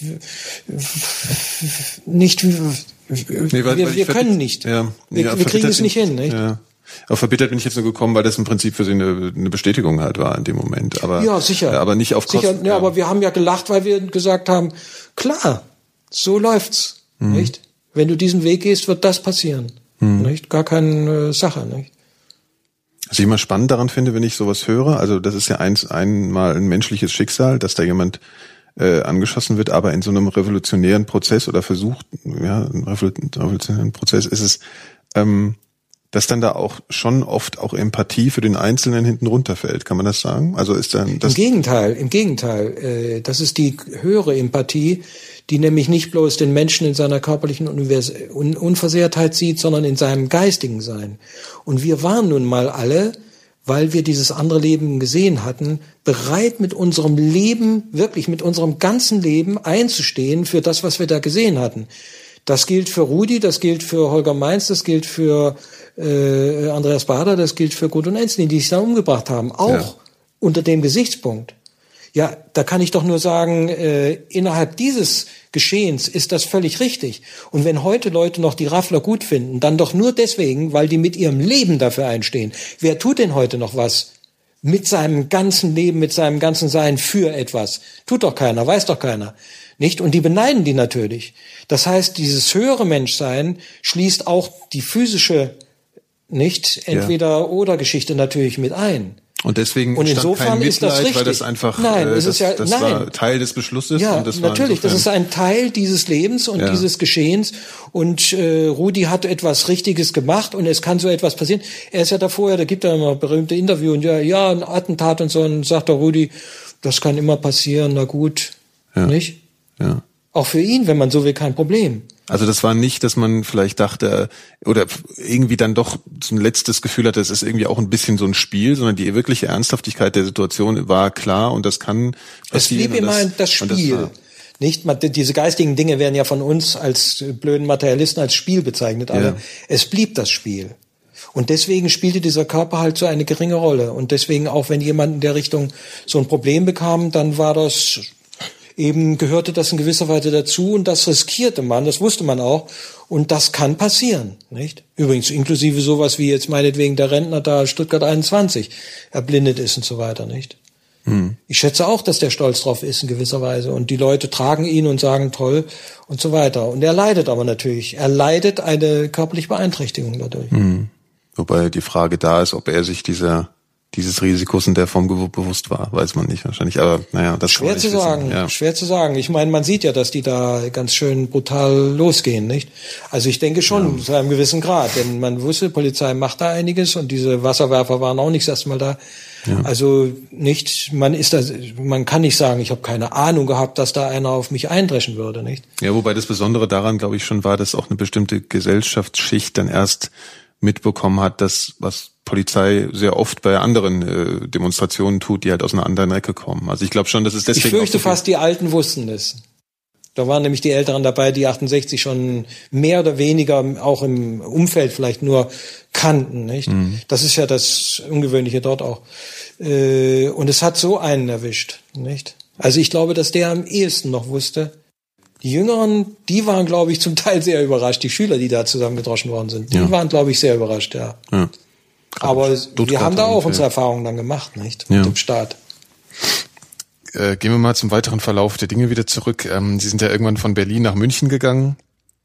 Äh, was waren die Gründe dafür? Waren das äh, wieder Anfeindungen innerhalb der verschiedenen Lager oder Äußerlich gesprochen war Folgendes. Äh, es entstand dann eben, nach die, nachdem die Kommune so nicht weiterging und wir dann in den Underground auch ein bisschen gegangen sind zunächst und auch das nicht half, um diese Sache we- weiter aufrechtzuerhalten. Äh, ich habe dann versucht, es trotzdem noch weiterzumachen. Ich habe dann gesagt, wir müssen dieses Geistige weitermachen und so weiter. Das war aber all den Leuten nicht mehr vermittelbar. Äh, Die haben gesagt, nee, das mit der Gewalt und so, das ist wirklich wichtig, da müssen wir uns was überlegen und äh, vielleicht haben ja diese Leute jetzt, diese Gruppen doch recht. Wir lassen uns nicht, wir haben ein Notwehrrecht. Wir haben das Recht, uns zu wehren, wenn die uns wieder in diese alte Lebensform, in diesen alten Körper zurückzwingen wollen. Äh, Die können das nicht einfach und wir werden uns da verteidigen und wir dürfen das auch. Nicht Marcuse auch und so weiter, nicht? Und äh, dann war die Debatte, ja, Gewalt gegen Sachen, dürfen wir die Gewalt gegen Sachen ausüben, dürfen wir Gewalt gegen Personen ausüben, Riesendebatte, wir haben alle sehr schwer gemacht und so weiter. Und ähm, ich habe dann eben gesagt, wir müssen ganz andere Sachen machen, wir müssen mit den Medien und so weiter dieses Geistige weiterverbreiten und äh, statt eben jetzt hier auf der auf der äh, primitiven Ecke eben das Haut drauf, Krieg führen und so weiter mit den Leuten uns da weiter anzulegen, die uns da ständig natürlich in die Füße treten. Po- Polizei gewaltig aufgerüstet nicht und haben uns da gedroschen ohne Ende. Also und da konnte man natürlich schon Hass kriegen, das ist doch klar, nicht? Ich habe da auch, aber trotzdem mir ist es gelungen, auch damals, obwohl ich da auch fürchterlich verdroschen worden bin, eben nicht zu hassen. Diese Leute, die das getan haben, nicht? Weil ich wusste einfach, sie sind einfach daneben und sie denken da was Falsches und können noch nicht anders denken und so weiter, nicht? Ich habe auch ein Zeugnis davon, da hat jemand mich kurz nach äh, äh, dem ähm, äh, Schah-Demonstration, also ohne Sorgerschießung und so weiter, äh, dazu befragt. Und da sage ich das dann auch. Und ähm, die sind aber immer mehr in diese ganze kriegerische Geschichte reingegangen. Und in dem Augenblick, wo du einen Krieg führst, noch dazu einen äh, verbotenen Krieg, wenn man so will, natürlich, äh, in dem Augenblick äh, geht die normale Kommunikation weg und du bist nur noch Verschwörer und wer nicht mitmacht, ist ein potenzieller oder ein konkreter Verräter. Mhm. Und ich habe sehr deutlich gesagt, dass ich das nicht mitmachen werde, dass ich der Meinung bin, wir müssen ganz andere Dinge tun. Und die anderen haben alle gesagt, nee, das ist alles Quatsch. Und äh, du bist ein Verräter, du musst raus aus Berlin. Hier wird jetzt Krieg geführt und entweder du machst mit oder äh, du fliegst entweder raus, nicht, wirst ausgegrenzt oder schlimmstenfalls eben auch umgebracht übrigens, nicht? Äh, Verräter muss man umbringen. Hm. Und, Wurde Ihnen das äh, angedroht konkret? Oder? Ja, ja. Das war dann in, in München, äh, wo die dann tatsächlich mit Pistole kamen äh, dann und haben dann gesagt, wir schießen dich über den Haufen, wenn du uns jetzt hier nicht ein Geld gibst, weil du, du äh, verramschst dauernd unsere Revolution und wir brauchen das für unsere Lehrlingsarbeit. Und äh, davon war ich sehr entsetzt. Das war nämlich der Fritz Teufel und der Ulrich Enzensberger, nicht? Dass hm. die das gemacht haben. Eigentlich meine engsten, geliebtesten Menschen, die ich kannte, nicht? Hm. Naja, da habe ich dann auch noch was lernen müssen. Jedenfalls ähm, in Berlin wurden die Bedrohungen dann immer stärker, nicht? Und als dann die Rocker, äh, das war ein anderes Experiment, das wir da gemacht haben, die ein bisschen dazu etwas anderem zu bekommen, äh, die ganze Kommune verwüsten und uns nach Strich und Faden zusammengeschlagen hatten, ja, haben uns meine linken Freunde eben bestellt. Wir hätten das äh, 14 Tage sel später selber gemacht. Gut, dass die es gemacht haben für uns. Die haben ihre Drecksarbeit für uns gemacht. Äh, die Proleten so ungefähr. Und äh, dann haben wir das gesehen, dass das, dass das, dass es in Berlin einfach nicht geht und ging. Mhm und sind dann eben nach München gegangen. Nach München deswegen, weil dort Uschi herkam und weil die Frauenkommune hier lebte. Und ich wollte dann mit der Frauenkommune, ich wollte mit den Frauen weiterarbeiten. Das war der Bewegung absolut unverständlich. Nicht, die wollten Krieg und das ist Männersache. Und da haben Frauen eigentlich äh, nichts zu suchen. Und äh, ich wollte mit den Frauen was machen und die waren gar nicht für Krieg, nicht? Mhm. Sind dann schon in diese Berliner Auseinandersetzungen etwas reingeraten, sind entsetzt geflohen, die Münchner Frauenkommune zum Beispiel, nicht? Ja, es gab, aber in der RAF gab es ja auch ein paar Frauen. Ne? Also was war da, was war da der Unterschied? Also wenn Sie Wo denn? Ich meine, bis heute sind die Frauen ja, wie man immer wieder sagt, äh, eben doch sehr, sehr unterrepräsentiert. Und deswegen gab es doch verdammt nochmal auch noch die Frauenbewegung, die dann hinterher dann die ein paar Reste dann aufgesammelt hat von der 68-Bewegung, weil diese Frauengeschichte nochmal äh, darin zu wenig irgendwie vorkam, deren Ansicht nach. Zu Recht gesagt, einerseits, andererseits kam sie mehr vor als sonst überall, nicht? Gut, aber äh, das war ein Problem, nicht? Und äh, wo, bitteschön, gab es Frauen? Ja, ich denke jetzt nur an, an, die, an die bekanntesten Beispiele. Also eben Ulrike Meinhof und, und Frau Enz. Ja, aber entschuldigt, das ja. ist Raff. Das ist nicht Bewegung ja, ja, vorher. Das, ja, ja, ja, Okay. Dann Raff, ja, ja da ja. gab es plötzlich Frauen, nicht, dass die da ganz schön losgelegt haben, mehr als die Männer fast, nicht? Das war ja, mehr ein Frauending als ein Männerding, so sah es fast aus, nicht? Also bis auf Andreas und so weiter, der aber auch nur so eine geliehene Autorität hatte, wie ich finde, von der Gudrun, äh, waren das eigentlich alles primär Frauen, nicht, die da das Sagen gehabt haben und auch den Ton angegeben haben. Und ich kannte die ja auch und das ist auch das nach wie vor Erstaunliche eigentlich, warum das eine Frauenbefreiungsbewegung eigentlich war. Also eigentlich mehr ein, ein radikaler Feminismus, nicht als eine Männerbewegung, dieser, dieser Raff, nicht? Das, da geht natürlich heute keiner ran, vorsichtshalber. Das ist ihnen einfach noch unbegreiflich.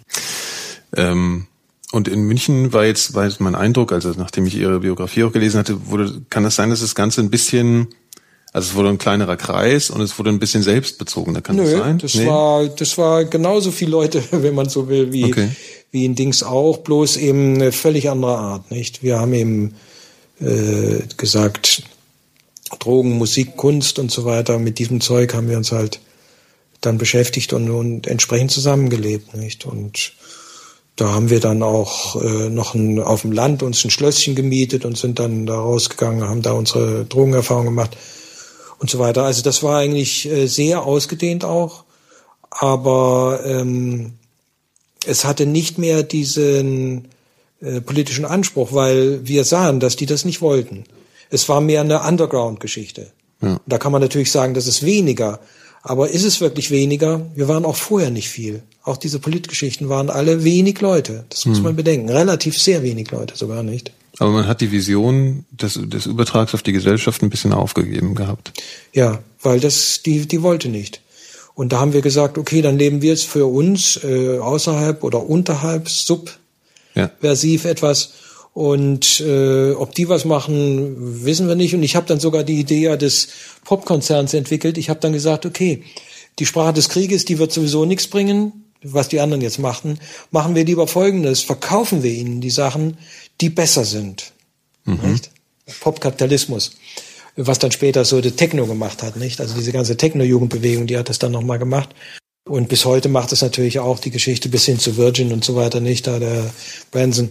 Äh, die, die, haben dann gesagt, wir machen da oder oder selbst also diese Internetsachen zum Teil nicht. Das ist Popkapitalismus, nicht? Also Google und und und äh, ja, ich würde sogar den den den äh, Jobs dazu zählen oder oder Gates und so. Jedenfalls ähm, äh, verkauft ihnen Dinge, die zum neuen Leben gehören, sie daran gemahnen, verkauft ihnen einen Lifestyle, nennt sich das heute, nicht? Ja. Und also bis zu, äh, weiß ich, die Nike hin, äh, nicht und so weiter.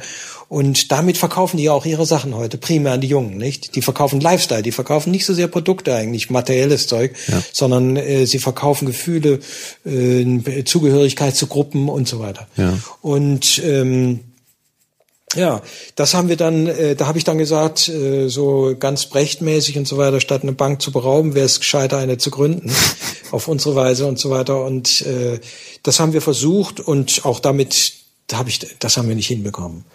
Das war unsere Art, noch meines politischen äh, Verständnisses eben in diesem Underground zu wirken, nicht? Also organisatorisch nicht hinbekommen oder rein oder finanziell oder also einfach oder was heißt nicht hinbekommen? Also wenn man jetzt sagt, also wie haben das genannt, ein Pop Pop äh, was Popkapitalismus ja, ja. so ein äh, ähm, so ein Popkonzern habe ich dann Konzern, gedacht. Ja. Also sollte schon eine Firma sein, die Spaß bestimmte Sachen verkauft. Ja, ja. Ja ich, wie wollte ich es machen? Ich wollte es ganz einfach folgendermaßen machen, äh, um so eine Mischung hinzubekommen und selbst das haben wir alles nicht hinbekommen. Wir sind zu den Stones gefahren. Wir haben gesagt, würdet ihr, wenn wir das da unten für euch alles organisieren und zwar dann Free-Konzert hier in Bayern machen? Uschi hat dann sich noch speziell um Mick Jagger gekümmert. Die haben uns dann Schrieb ausgestellt, machen wir. Und dann haben wir, diese ganze Organisation sind wir angegangen.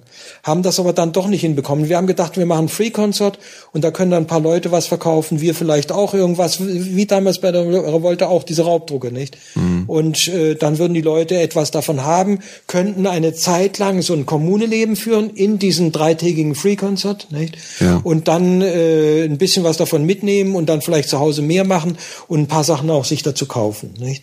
Und äh, versucht und nicht hingekriegt. Wir waren nicht genügend gute Geschäftsleute. Wir konnten nicht richtig dieses Geschäftliche machen, weil das war doch zu alt noch und das haben wir nicht hingekriegt. Auch nicht gelernt, oder? Also wir haben versucht, ja. noch Bücher zu schreiben. Dann haben die versucht, über unsere Kommunerfahrungen ein Buch zu schreiben mit Ferenczi, damals großer Medienmanager und mhm. so weiter, nicht? Viele Bücher verfasst, die ganzen Autoren betreut und so weiter, die an die Verlage dann verkauft. Und äh, ja, der hat uns nach Strich und Faden da einfach nur gesagt, ihr könnt das nicht, äh, ich lasse da meine Lohnschreiber ran mit dem Material, hat uns das praktisch abgeknöpft und hat dann da ein irres Buch mit, mit, mit pseudonymen Lohnschreibern, hat er dann darüber verfasst. Sehr interessant als Zeugnis, aber natürlich sehr fragwürdig als Hybrid, nicht? Aus diesen beiden Welten. Mhm. Äh, aber mehr ein Zeugnis auch wieder des Scheiterns, dass wir das hätten richtig machen können.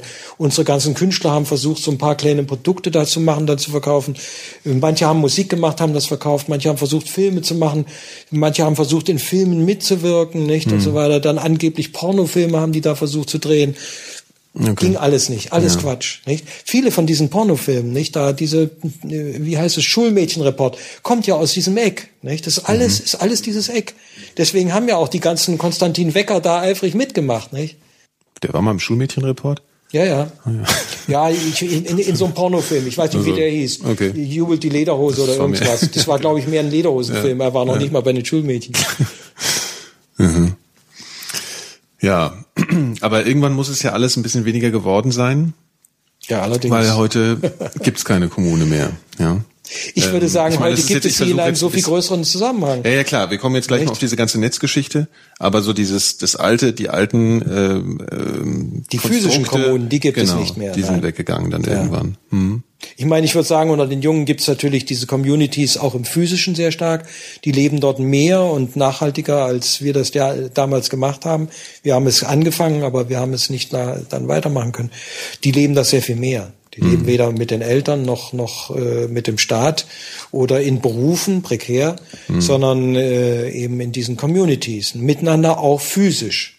Aber dann natürlich erweitert nochmal im Netz. Nicht? Aber was dann in diesen Jahren, bis es, bis das Netz jetzt zum Beispiel aufkam, bis, bis solche Sachen, wie, wie, wie ging es Ihnen da? Also weil es war irgendwie ich denke, es gab es ein Gefühl, dass das ist es was gescheitert und und was ist mit Ihnen da passiert? Also dass Sie gemerkt haben, dass es irgendwie zu Ende. Ich war wie alle drauf. Ich ähm, sah, dass ich das nicht mehr äh, leben konnte, was wir alle gelebt hatten.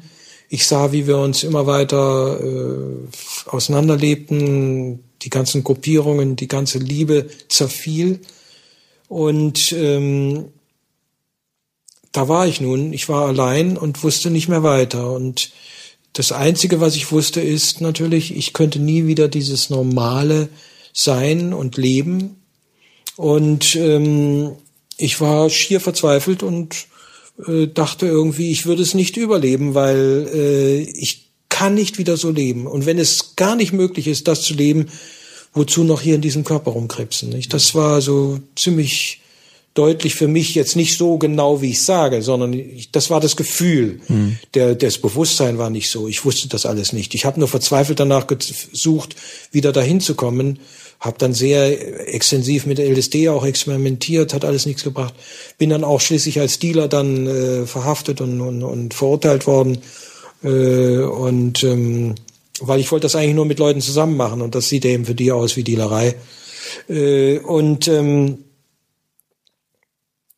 da ist mir, und das ist äh, der große Unterschied zu vielen, zu allen, glaube ich, fast allen meiner Leute, eben äh, ein Buch damals, ich war dann todkrank geworden, ich wusste, ich hatte dann schwerste Nierenkoliken und, und Nierensteine und so weiter und habe nichts mehr gegessen, getrunken, weil ich dachte, es wäre dann besser. Und das war natürlich genau das Falsche naja, ich, ich konnte nicht mehr sitzen, weil mir die Knochen so aus dem Po rausstachen und so weiter. Also ich, ich dachte, ich, ich würde es nicht bringen mehr und wusste auch nicht warum. Und da äh, fiel mir eben ein Buch in die Hände äh, und aufgrund dieses Buches habe ich dann gesehen, eben zunächst mal ansatzweise, was uns da eigentlich passiert war und ähm, vor allem aber, dass man und wie man da hinkommen kann. Und als ich das dann so langsam zu begreifen begann, äh, da äh, habe ich mich auf diesen Weg natürlich gemacht und bin auf diesem Weg, wenn man so will, bis heute. Und das ist auch mein Lebensinhalt, mein Leben, mein neues Leben. Wenn man so will, bin ich nochmal in diesen Geist in gewisser Weise, den wir damals so kurz und, und hilflos erfuhren, ähm, hineingeboren worden. Und äh, ja, wachse hoffentlich immer weiter noch da hinein. Das ist die einzige Möglichkeit, wie ich noch in dieser Welt es aushalten könnte. Hätte ich nicht diese Möglichkeit gefunden oder hätte ich sie nicht heute in winzigen Ansätzen, leider auch nur, so könnte ich das nicht ertragen, würde ich nicht hier leben können.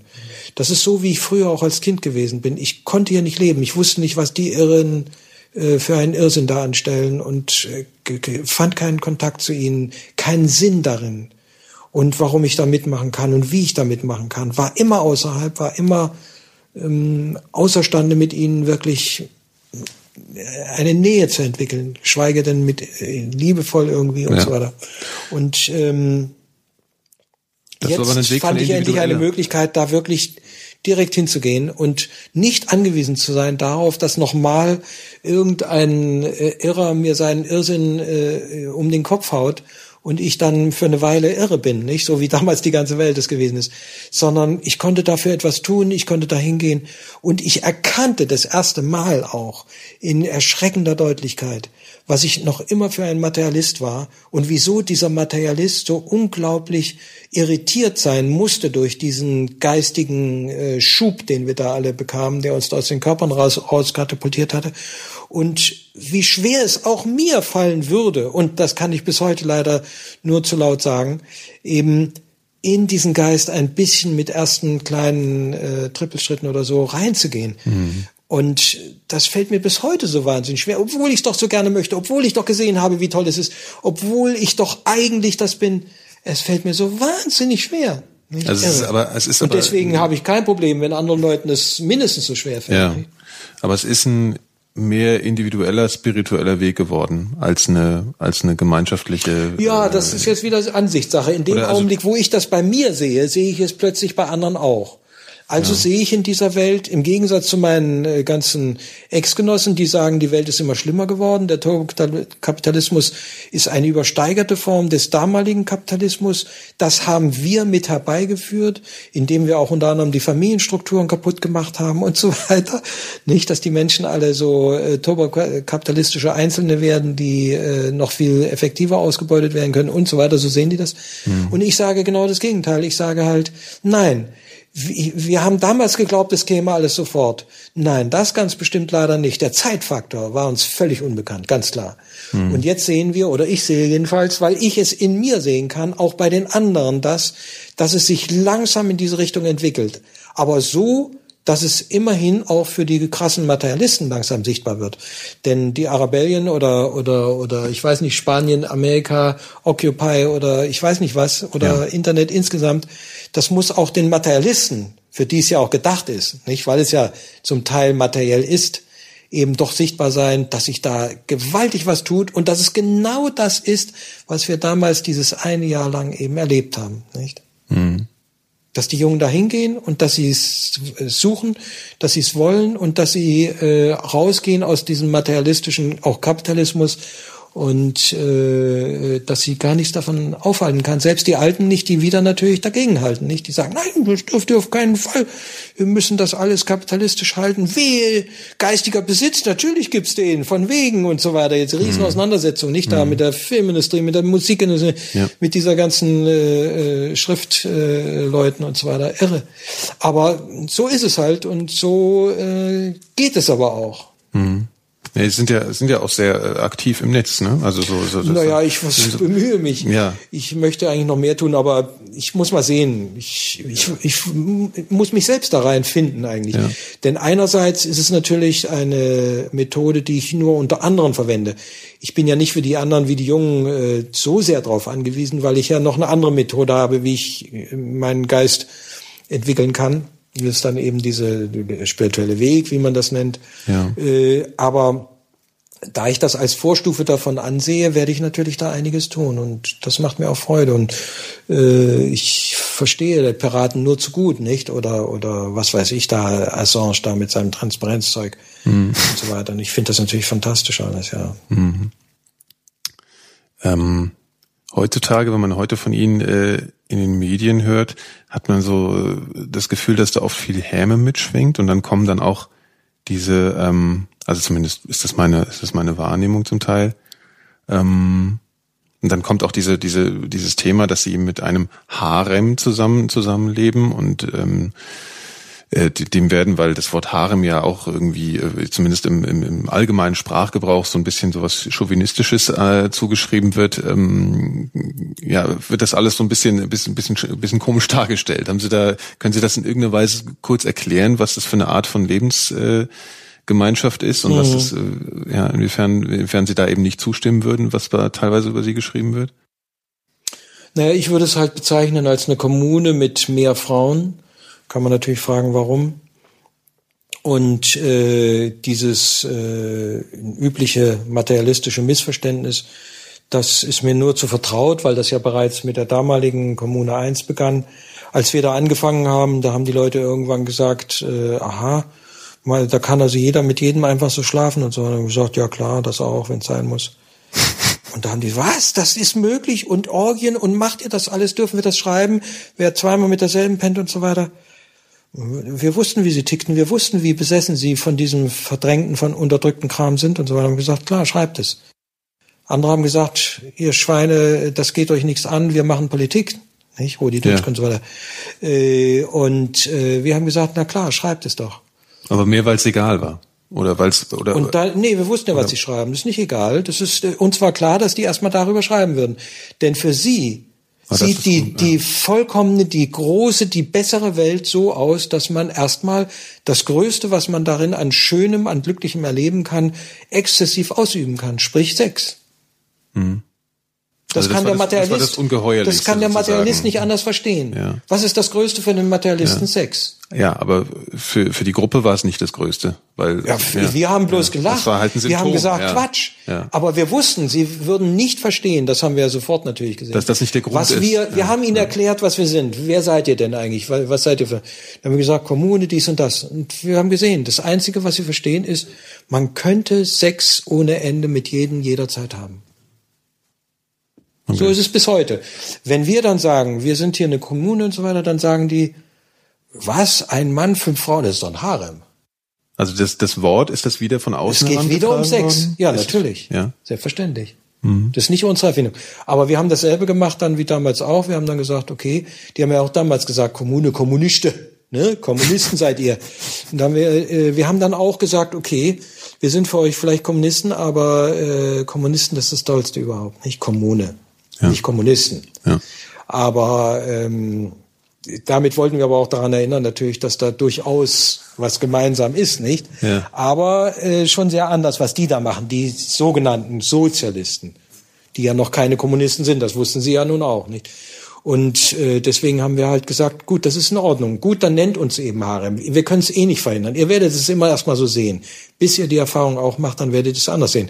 Aber das können wir nicht erwarten. Also werdet ihr uns Harem nennen. Ihr werdet immer sagen, ach komm, erzähl uns doch nichts. Wer ist denn heute Abend dran? Alter, du hast gut, ja toll.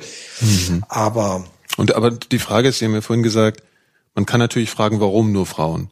Was, was würde man da Warum so was viel würde- Frauen, ja. Ja, warum? Warum ist es, warum ist das Verhältnis, wenn ich das, also es ist kein anklagendes Warum jetzt, Nee, es nee, ist ich einfach ein interessiertes, ja. Natürlich, ja, ja.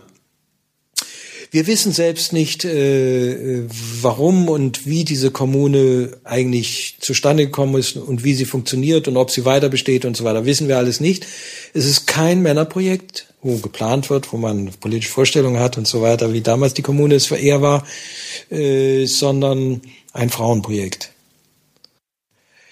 Im Grunde genommen müssten Sie die Frauen selber fragen, die werden es Ihnen aber auch nicht wirklich sagen können, weil uns ist das nicht so ganz bewusst, warum wir das so gemacht haben. Wir haben das ja weder geplant noch, wir haben noch eine Theorie dazu gehabt, nicht, oder einen Plan.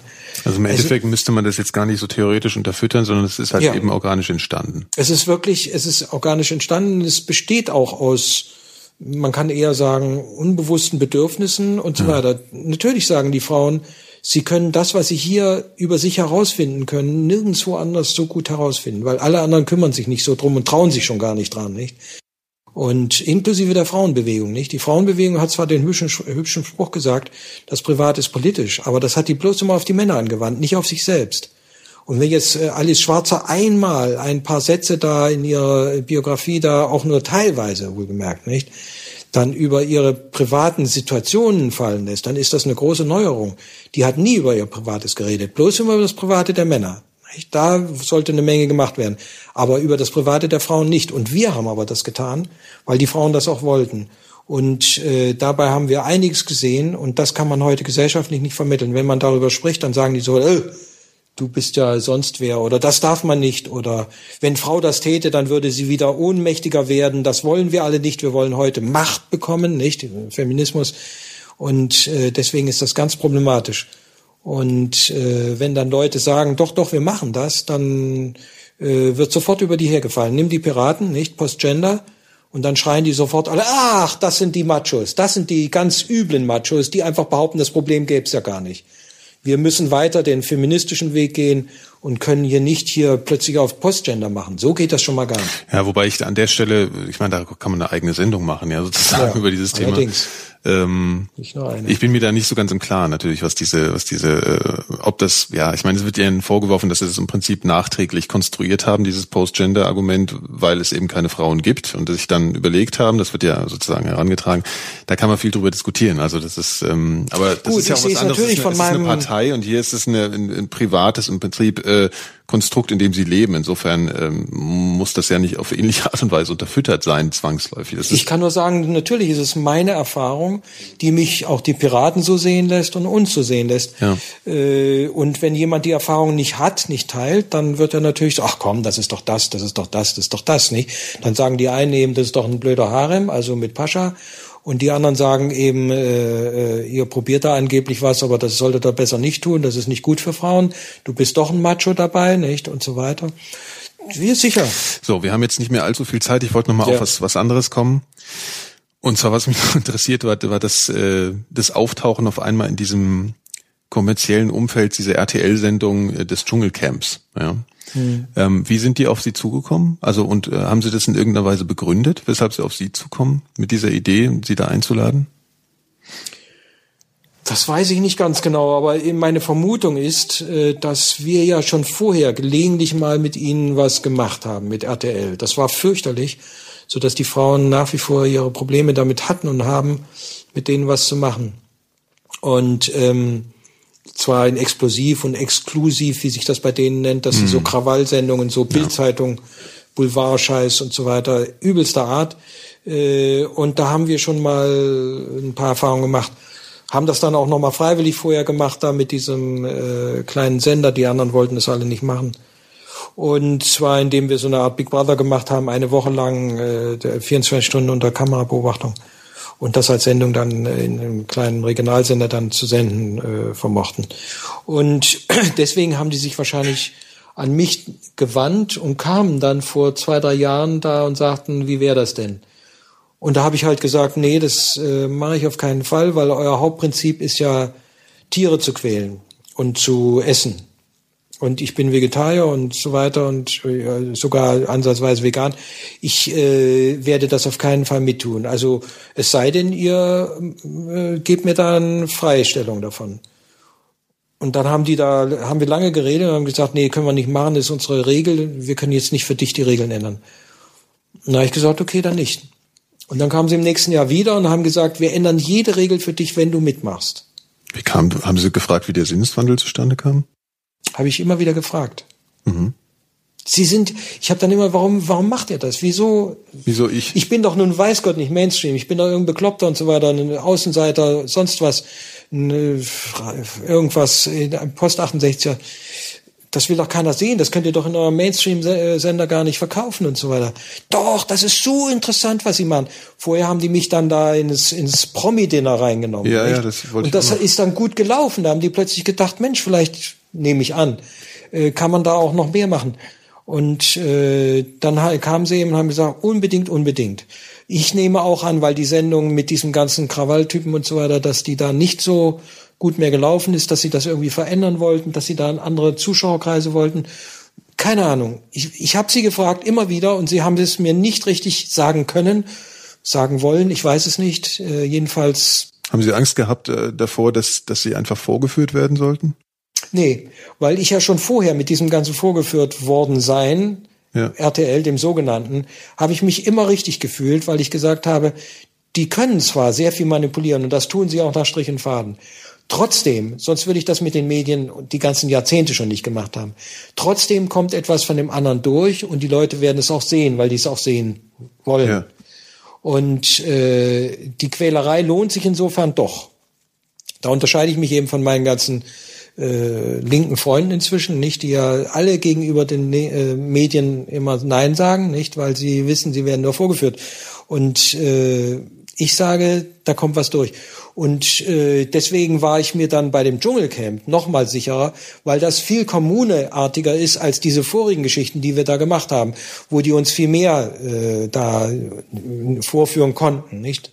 Ein Haare im HHH und so weiter, nicht? Und hier sah man sehr viel mehr und da musste etwas und einiges doch von dem durchkommen. Selbst wenn sie so viel wegschneiden, mhm. haben sie dann auch brav gemacht. Die haben dann einfach gesagt, der pennt bloß, brauchen wir nicht zu zeigen, nicht? Und der macht ja gar nichts. Okay, aber so, dass, dass da grundsätzlich eher eine bösartige Absicht von der Seite von RTL war, das, das, das, das haben sie ankalkuliert? Nein, gesagt, das ist doch immer dasselbe. Das war schon 1967 so. Da kamen die auch, ja, sind die bösartig, dass die nur begreifen, die können Sex machen, das können wir schreiben, das mhm. können wir gut mhm. verkaufen okay. und so weiter. Das ist doch nicht bösartig. Sie verstehen es nicht anders, nicht besser. Die wollen das Tollste von der Welt, das kann nur Sex sein. Und äh, stimmt das? Wir haben gesagt, ja gut, auch, aber ja, dürfen wir das schreiben? Ja, ja. verständnislos. Also Sie, Sie, sehen Sie können nicht etwas nicht verstehen, an. was ja. Sie nicht kennen, ja. ist doch klar. Okay. Nicht, die haben dann zum Beispiel gesagt, ja, den können wir zum Guru machen, nicht? Das ist klar gewesen, ne? Und Mhm. mit dem Weiß und so weiter. Ich sollte so eine Geste machen und ich wurde dann so dargestellt. Und dann habe ich den Psychologen, der das Ganze betreut, dann mal gefragt und so weiter hinterher. Äh, und er sagt, ja, wir haben von dir erwartet, dass du sehr viel mehr den Guru oder den Kommunarden da bringst und denen mal richtig Bescheid gibst, was sie gefälligst zu machen hätten. Also Prediger ordentliche Übungen und so weiter. ja. Und stattdessen machst du gar nichts. Ja. Ja, ja. Auch wieder immer noch nicht verstanden. Ja. Wie hat sich denn, haben Sie sich das eigentlich angeguckt, so Aufzeichnungen davon? Ja, ja, Wahrscheinlich klar. schon, ne? Inwiefern Und zwar gleich dort, um dann noch mit den Produktionsleuten, während die Sache lief, darüber reden zu können, was sie und warum sie das so gemacht Ah, haben. das ist interessant, weil ich finde, Das wollte ich nämlich. Okay, was ich jetzt nämlich spannend finde, ist, wie das wirklich konkret abläuft. Der, der Zuschauer hat ja den Eindruck, da werden Leute, ich weiß gar nicht, wie lang war das? Ein Monat oder wie lang geht das? Sechs Wochen oder irgendwie sowas? Zwei Wochen. Ach, das ist ganz kurz, stimmt. Das Ja. ist relativ kurz, stimmt. So. Und ähm, das wird ja gesendet über sechs Wochen, deswegen. Es geht nämlich nur zwei Wochen, okay. Und Nee, dann, es wird über zwei Wochen auch nur gesendet. aber das ging doch länger als zwei Wochen, war das nicht so? Zwei gut. Wochen, jeden Tag eine Live-Sendung, eine sogenannte, mehr oder weniger, nicht? Okay. Ah ja, gut, okay, stimmt. Dann, dann kommt einem das wahrscheinlich so lang vor, weil es jeden Tag Ja, ist. weil es so ja. viel ist, Ja. ja. Okay. Ähm, ist es denn tatsächlich so, dass man da in einem, also man, man kommt dahin und das wird ja so dargestellt, als wäre das wirklich im Urwald, als, als wäre man wirklich so abseits allem und die Kameras würden nicht wahrgenommen werden. Hat, verliert man wirklich das Gefühl dafür, in der Öffentlichkeit zu sein und auch äh, in so einem, in so einer abgeschiedenen Dschungelumgebung zu sein? Oder ist das alles, äh, oder wie, wie, wie kommt man da überhaupt mit diesem Fernsehding dann noch in Kontakt, wenn man da drin sitzt? Es ist einerseits eben eine sehr äh, starke Kommunesituation, gar keine Frage. Funktioniert auch so, wird nicht gezeigt, aber ist so. Und äh, zum anderen aber natürlich eine Sache, die aber auch damals schon der Kommune sehr bewusst war. Und wir wussten das auch, nämlich, dass wir von allen gesehen werden wollten. Nur gab es damals die Technologie noch nicht. Die ist ja alles erst entwickelt worden. Die ganzen Mediengeschichten sind ja erst, wenn du so willst, auch aufgrund der Kommuneerfahrung entwickelt worden. Diese ganze Elektronik, dieses ganze Internet ist ja aufgrund dieser, basiert ja aufgrund dieser 68er-Erfahrung. Und äh, das gab es aber damals noch nicht, aber wir hätten es gerne gehabt, haben es so gut wir konnten damals schon versucht. Und jetzt war das eben auch so. Und du weißt, einerseits äh, bist du erstmal, machst du die ganzen Sachen, aber andererseits weißt du, dass du zugleich die ganze Zeit auch Schauspieler bist. Du vergisst es auch nie. In der Situation. Dazu trägt ja. natürlich bei, dass man zum Teil die Kameras sieht und zum Teil und, und natürlich ständig daran erinnert wird, dadurch, dass man ein Mikro umhängen hat, wo ständig die Batterien oder die Akkus gewechselt werden. Kommen nicht? dann da Leute Akkuwechsel, und- und- und- oder was? kommen Leute rein, nicht? Die reden nicht mit einem, aber die kommen dann schweigend rein in so Ranger-Uniformen und so weiter und wechseln die Dinger aus. Und da werden dann einzelne Leute dann immer wieder raus, äh, äh, Ding zum Akkuwechsel, Ding zum Akkuwechsel, nicht über einen großen Lautsprecher und so weiter. Und äh, dann sieht man natürlich zum Teil die Kameras, zum Teil sind sie relativ gut getan, aber man weiß es trotzdem, man klopft mal dran, ist hohl und so weiter an den Steinen. so. Und ähm, äh, es sind, die ganze Sache ist zwar eingezäunt, ist aber durchaus ein ähm, ja ein, eine Art Urwaldgebiet, äh, nicht, weil das ist schon alles schon richtige Bäume und richtiger Bach und so weiter und so weiter, nicht? Ja. Und man sch- schläft wirklich im Freien und äh, wir sind ja auch einmal da völlig eingeregnet. Das war schon und so, aber auch schön natürlich. Und insofern eine primitive Kommune, nicht, wo eben auf einfachstem Niveau noch dazu verhungernd. Wir wurden ja auf so eine schmale Diät gesetzt, dass wir alle schwerstens abgenommen haben, abnehmen mussten. Was das Schwierigste übrigens, bei der ganzen Sache war, die Prüfung gar nicht mal so sehr, sondern dieses äh, Hungern. Äh, für die meisten jedenfalls, wir haben jeden Morgen nur geschrien, Fleisch, Fleisch, Fleisch. Nicht die im Chor. Ähm, das äh, war eine spannende Angelegenheit. Und wie gesagt, trotzdem, du weißt, dass du eben Schauspieler bist. Das heißt, dass du von mehr oder weniger allen gesehen wirst. Dass du eigentlich etwas spielst. Aber ich würde sagen, dieser schauspielerische Aspekt ist nur ein aufgesetztes zusätzliches äh, Moment innerhalb einer primären Gemeinsamkeits- oder Kommuneerfahrung, die die Leute durchaus ernst genommen, ernsthaft erlebt haben und in der sie alle auch wirklich wesentliche Erfahrungen gemacht haben. Und äh, je nachdem, wie jetzt jeder als Schauspieler veranlagt war, hat er dann eben auch was gebracht, nicht? Und dann gab es eben schlechte Schauspieler wie den Jay und so weiter, dem die Leute das hinterher dann so übel genommen haben, der dann eben gesagt hat, ich lege euch hier jetzt die Knutschnummer so richtig mal hin. Mhm. Und da haben die gesagt, ja, schlechte Schauspielerei, der macht das ja nur mhm. dafür. Und das stimmt aber eben nicht. 70 Prozent haben wir für uns getan, kann man sagen, und höchstens 30 Prozent sind so schauspielerische, meistens nicht besonders gelungene Versuche natürlich von allen, die sich da als Schauspieler genötigt sahen, natürlich letztlich auch zu sein. Also Sie, aber würden Sie dafür alle gleich sprechen? Also ist das nee, so? jeder ist sehr unterschiedlich. Ja. Weil ich gerade denke, also jeder ist da ja mit einer anderen Motivation reingegangen. Ne? Also teilweise, ich meine, es gibt diesen hm, üblichen Vorwurf. Nee, ich würde sagen, sind alle mit der klassischen Kommune-Situation reingegangen. Ich will mich verändern und ich möchte, dass das alle sehen. Mhm. Das wurde thematisiert, wurde das vorher gesprochen unter den? Unter Erstaunlicherweise, die haben diesmal etwas gemacht, was sie vorher noch nie gemacht haben. Früher haben die uns dann da von den Flugzeugen geholt, fast zwei Tage auf dem Flugzeug, nicht? Ja. Und dann sofort ins Dschungelcamp, die ganze Truppe. Und diesmal haben sie drei Tage nochmal in diesem Versace Hotel uns da sitzen lassen. Und da haben unsere Leute, und das fand ich auch enorm und erstaunlich eigentlich, ähm, gesagt, wir setzen uns alle mal zusammen und uns erzählen uns, warum wir das machen, was wir uns davon versprechen und erhoffen. Ja. Und woher wir kommen, wer wir sind auch so ein bisschen, nicht? Vorher gab es natürlich so ein paar Treffen, da hat man für die Kamera dann halt gesagt, hallo, wir sind jetzt hier, ha, ha, ha, hi, hi, hi. Ja. übliche Scheiß, nicht? Aber dann haben wir dann auch so ein privates Treffen gemacht, war auch keine Kamera dabei. Und da war nebenbei bemerkt gleich die Sarah nicht dabei. Aber alle anderen ja, ich kam dann etwas später, weil ich es nicht wusste auch und so weiter. Und da haben wir das uns sehr genau gesagt. Und da war sehr deutlich, dass jeder, in diesem Fall ja auch nachvollziehbar, als abgehalfteter B-Promi, mhm. der nicht mehr erfolgreich war, irgendwie sich verändern wollte und musste, damit er wieder Erfolg hat, damit okay. er wieder gesellschaftlich das vermittelbar ist. Das damit er wieder, ja. das war natürlich das Hauptding. Nicht? Da haben wir alle drüber geredet. Jeder will das. Okay. Die Leute sollen mich anders kennenlernen, mit der Hoffnung, dass sie dann ich wieder Jobs kriege, nicht? Ja. So. Ja, aber das war ja nicht ihre Situation, oder? Das war ja nicht ihre Motivation. In gewisser Weise ganz genauso, kann man sagen, weil okay. ich äh, bin auch reingegangen, weil mein Motiv war reinzugehen.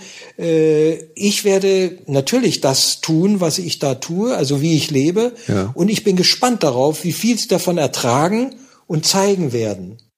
Also auf Deutsch, wie weit sie schon wie neue Menschen leben wollen und können, wie weit sie das ertragen, auch nur zu sehen. Und ich habe da meine Erfahrungen auch gemacht und muss sagen, dass selbst, dass sie das wenige, was sie gezeigt haben, überhaupt gezeigt haben, zeigt mir, dass sie mehr davon sehen und wissen wollen als bisher. Und das Zweite und Wichtige war, das wusste ich schon, aber dass ich so stark bestätigt bekam, darüber war ich und bin ich bis heute froh, wie Sie eben auch unten auf der Straße gesehen haben, die ganz Jungen, also die unter 30-Jährigen, ja. die haben gesagt, du bist es. Haben Sie äh, auf der Straße viel, viel, viel Feedback bekommen? Also wenn ich Jüngeren und so, da war dann jetzt natürlich alles weniger geworden, eben, dass die sich richtig zusammengerottet haben. Alle wollten Fotos machen und haben gesagt, du bist richtig und so weiter. Du bist echt cool. Du warst der einzig coole und so weiter. Mensch, dass die dich rausgewählt. Du warst der König. Du warst der eigentliche Dschungelkönig und so weiter. Nicht, das, das war, und da habe ich dann gesehen, nicht, oder ich krieg dann Zettel hinten in mein Fahrrad, ich möchte ein Kind von dir nicht und so weiter. Ich meine, das macht man ja nur eigentlich nicht beim über 70-Jährigen. Ja. Aber äh, und darin sehe ich das, natürlich jetzt als Kommune Mensch. Mhm. Äh, Sie machen das weiter, Sie wollen dahin, Sie haben es auch gesehen. Obwohl, ich habe dann immer gesagt, wieso? Die haben doch fast nichts gezeigt, die haben doch bloß immer gesagt, ich schlafe da und so weiter. Komm, hör auf, wir haben es gesehen die sehen das auch. Die können die Medien sehen. Die Älteren, selbst meine eigenen Leute, meine Frauen und so weiter, die haben gesagt, Mensch, du hättest mehr machen müssen. Du hast nichts gemacht. Das ist ganz schlimm und so weiter. Du, du da konnten die dich da auf diese Weise und so weiter. Du hättest, die haben es auch nicht verstanden. Die ganz Jungen verstehen es nur zu gut, denen brauchst du gar nicht viel sagen, obwohl die das so manipulieren. Haben so sie denn mehr gemacht und es wurde nicht gezeigt? Ich habe das gemacht. Haben Sie denn mehr gemacht, wie jetzt, wie Sie sagten, wie Ja, natürlich. Ich habe das gemacht, was Sie eben nicht oder? verstehen und was für sie nichts ist. Ich habe zum Beispiel mit den Leuten sehr, sehr darüber Kontakt aufgenommen, auch über das Problem, das sie mit mir hatten, natürlich, nicht? Und äh, das zeigen sie aber nicht, weil das, sie haben nur gezeigt, zicken und lästern. Ja. Aber ich kann mich und an die paar Sachen, erinnern. die ich gesagt ja. habe, die wurden dann eben, wenn möglich, auch noch als Zick und Lästern hingestellt. Wenn ich zur Sarah gesagt habe, du bist asozial, dann war das auch so irgendwie so ähnlich wie Zicken und Lästern. Wobei, das fand ich nicht. Das hat in meiner, in meiner, das war in meiner Wahrnehmung nicht so. Ich kann mich an eine Situation erinnern, wo sie zu zweit da saßen und sich unterhalten haben genau. und ihr so Feedback gegeben haben über ihr Verhalten oder ihre Rolle in der in der Gruppe. Und ich finde, also ich weiß nicht, äh, es wurde halt gezeigt. Ich fand, ich fand gar nicht, dass es so sehr inszeniert war in, in die Richtung, wie Sie jetzt sagen. Ich weiß nur, dass das ein sehr intensives Moment war, also wo Sie einfach mal was getan haben und wo, wo, wo es eben nicht gezeigt wurde, dass Sie einfach nur da rumlaufen, weil Sie wurden eigentlich ansonsten eher ja. als so depressiv oder Der schläft oder, oder läuft oder, nur einsam rum. Ja. ja, und dann wurde, ich glaube, einmal, das war, das war dann extrem, äh, das ging, glaube ich, gegen Ende dann. Ähm, so, dass sie, dass sie irgendwie äh, dargestellt wurden als jemand, der den Lebensmut verloren hätte ja, oder so. Der sterben solche, solche, ja, ja, ja, alles nicht verstanden, nicht? Also meine ganze Sterbensübungen und so ist natürlich alles noch völlig irre. Wie altert man? Diese ganzen Fragen. Ich habe die Sachen thematisiert, aber sie wurden absolut nicht verstanden. Die haben mich dann natürlich rausgerufen, haben gesagt, Psychologe und so weiter. Ja. Was ist denn los? Willst du wirklich? Das können wir natürlich gar nicht, nicht sterben ja. hier in unserem Sendung nicht und so. Das geht ja nicht und so weiter. Und da habe ich gesagt, keine Sorge, ich mache hier was ganz anderes anderes. Aber sie haben es nicht, und sie haben es dann vor allem auch natürlich möglichst gar nicht gezeigt. Ja. Sie haben all das, was ich getan habe, und ich habe, wenn man so will, vielleicht mehr getan als alle anderen. Nicht? Die anderen haben ja nur physisch so einiges darum gemacht, nicht? Holzkohl, äh, nicht? Und so weiter. Ist, wie auch der, der, der Mathieu Carrière, nicht? Äh, der da eifrigst jetzt diese ganze physische Ecke gemacht hat, nicht? Der ist ja auch ein Materialist leider. Ziemlich stark, nicht? Und tat sich da sehr schwer damit auch der ähm, das äh, verstehen sie nicht. Und dann wird es eben zum Teil irgendwie karitiert oder zensiert oder irgendwie eben äh, hergerichtet oder eben gar nicht gezeigt natürlich nicht. Klar, aber das kenne ich ja nun schon seit Ewigkeiten und ich war deswegen heilsfroh, dass sie überhaupt mal ein bisschen wieder davon zeigen, nicht? Und das scheint mir ein Zeichen dafür zu sein, dass es sehr wohl in diese Richtung geht und dass selbst die das langsam merken, die Unterhaltungsleute, die viele, viele Leute ansprechen wollen müssen, nicht? Ja. Was ich spannend fand an dieser Situation mit mit Sarah hieß sie, glaube ich, ne, die mhm. dann eben auch so als das äh, weiß ich nicht, neurotische Biest in der Gruppe irgendwie äh, gezeigt wurde ähm, das war so dieser Moment, wo ich glaube, wo glaube ich auch viele gemerkt haben, dass da zwar ganz klar reflektiert wurde, also ganz klar gesagt wurde, das ist so, ja, also ihr gezeigt wurde, so kommst du hier rüber und das ist deine Rolle und alles und trotzdem sehr viel Respekt mit schwang. Also eben Respekt im Prinzip wie vorhin die Übertragung, ebenso dieses Liebe und eben keine ja. Verachtung ähm, für jemanden, der aus einer komplett anderen Welt kommt und völlig anders orientiert vielleicht ist. Und trotzdem, das war, ich glaube, das ist, war für die Leute schon erkennbar. Das fand ich ja. sehr spannend. Also insofern, das konnte eben, was Sie sagen, das kann nicht mehr wegmanipuliert werden. Und ich glaube, das ist genau richtig, in dem Moment dann richtig. eben nicht Man sieht das letztlich schon. Wenn man etwas zeigt, sieht man davon was. Selbst ja. wenn die sagen, der ist irre, der ist ein Haremspascha, guck doch mal, was der über die Frauen sagt und so. Trotzdem, sie spüren das schon, das andere. Ja. Ähm, gut, da haben wir den, den, das Dschungelcamp auch mal besprochen. Das fand ich irgendwie ganz spannend. Habe ich viele Fragen auch vorher gehört. Vielleicht mal so eine, so eine Abschlussfrage. Ähm, wenn Sie sich jetzt äh, mal betrachten, wie sie früher waren, zur Kommunezeit und wie, wie sie, sie sich heute betrachten, ähm, gibt es da eine unterschiedliche Antwort äh, für die Frage, ähm, was ist persönliches Glück?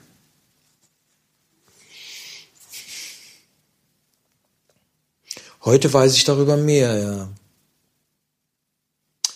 Und damals war ich nur ein überforderter und verzweifelter Glückssucher und sehr unglücklich.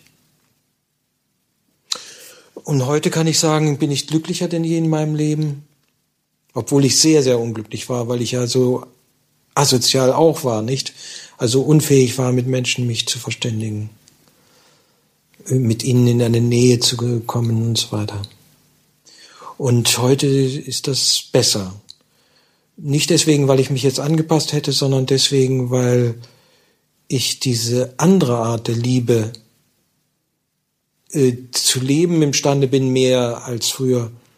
Und die, äh, ja, lässt mich eben etwas glücklicher sein, weil ohne Liebe ist man unglücklich und mit Liebe ist man glücklicher.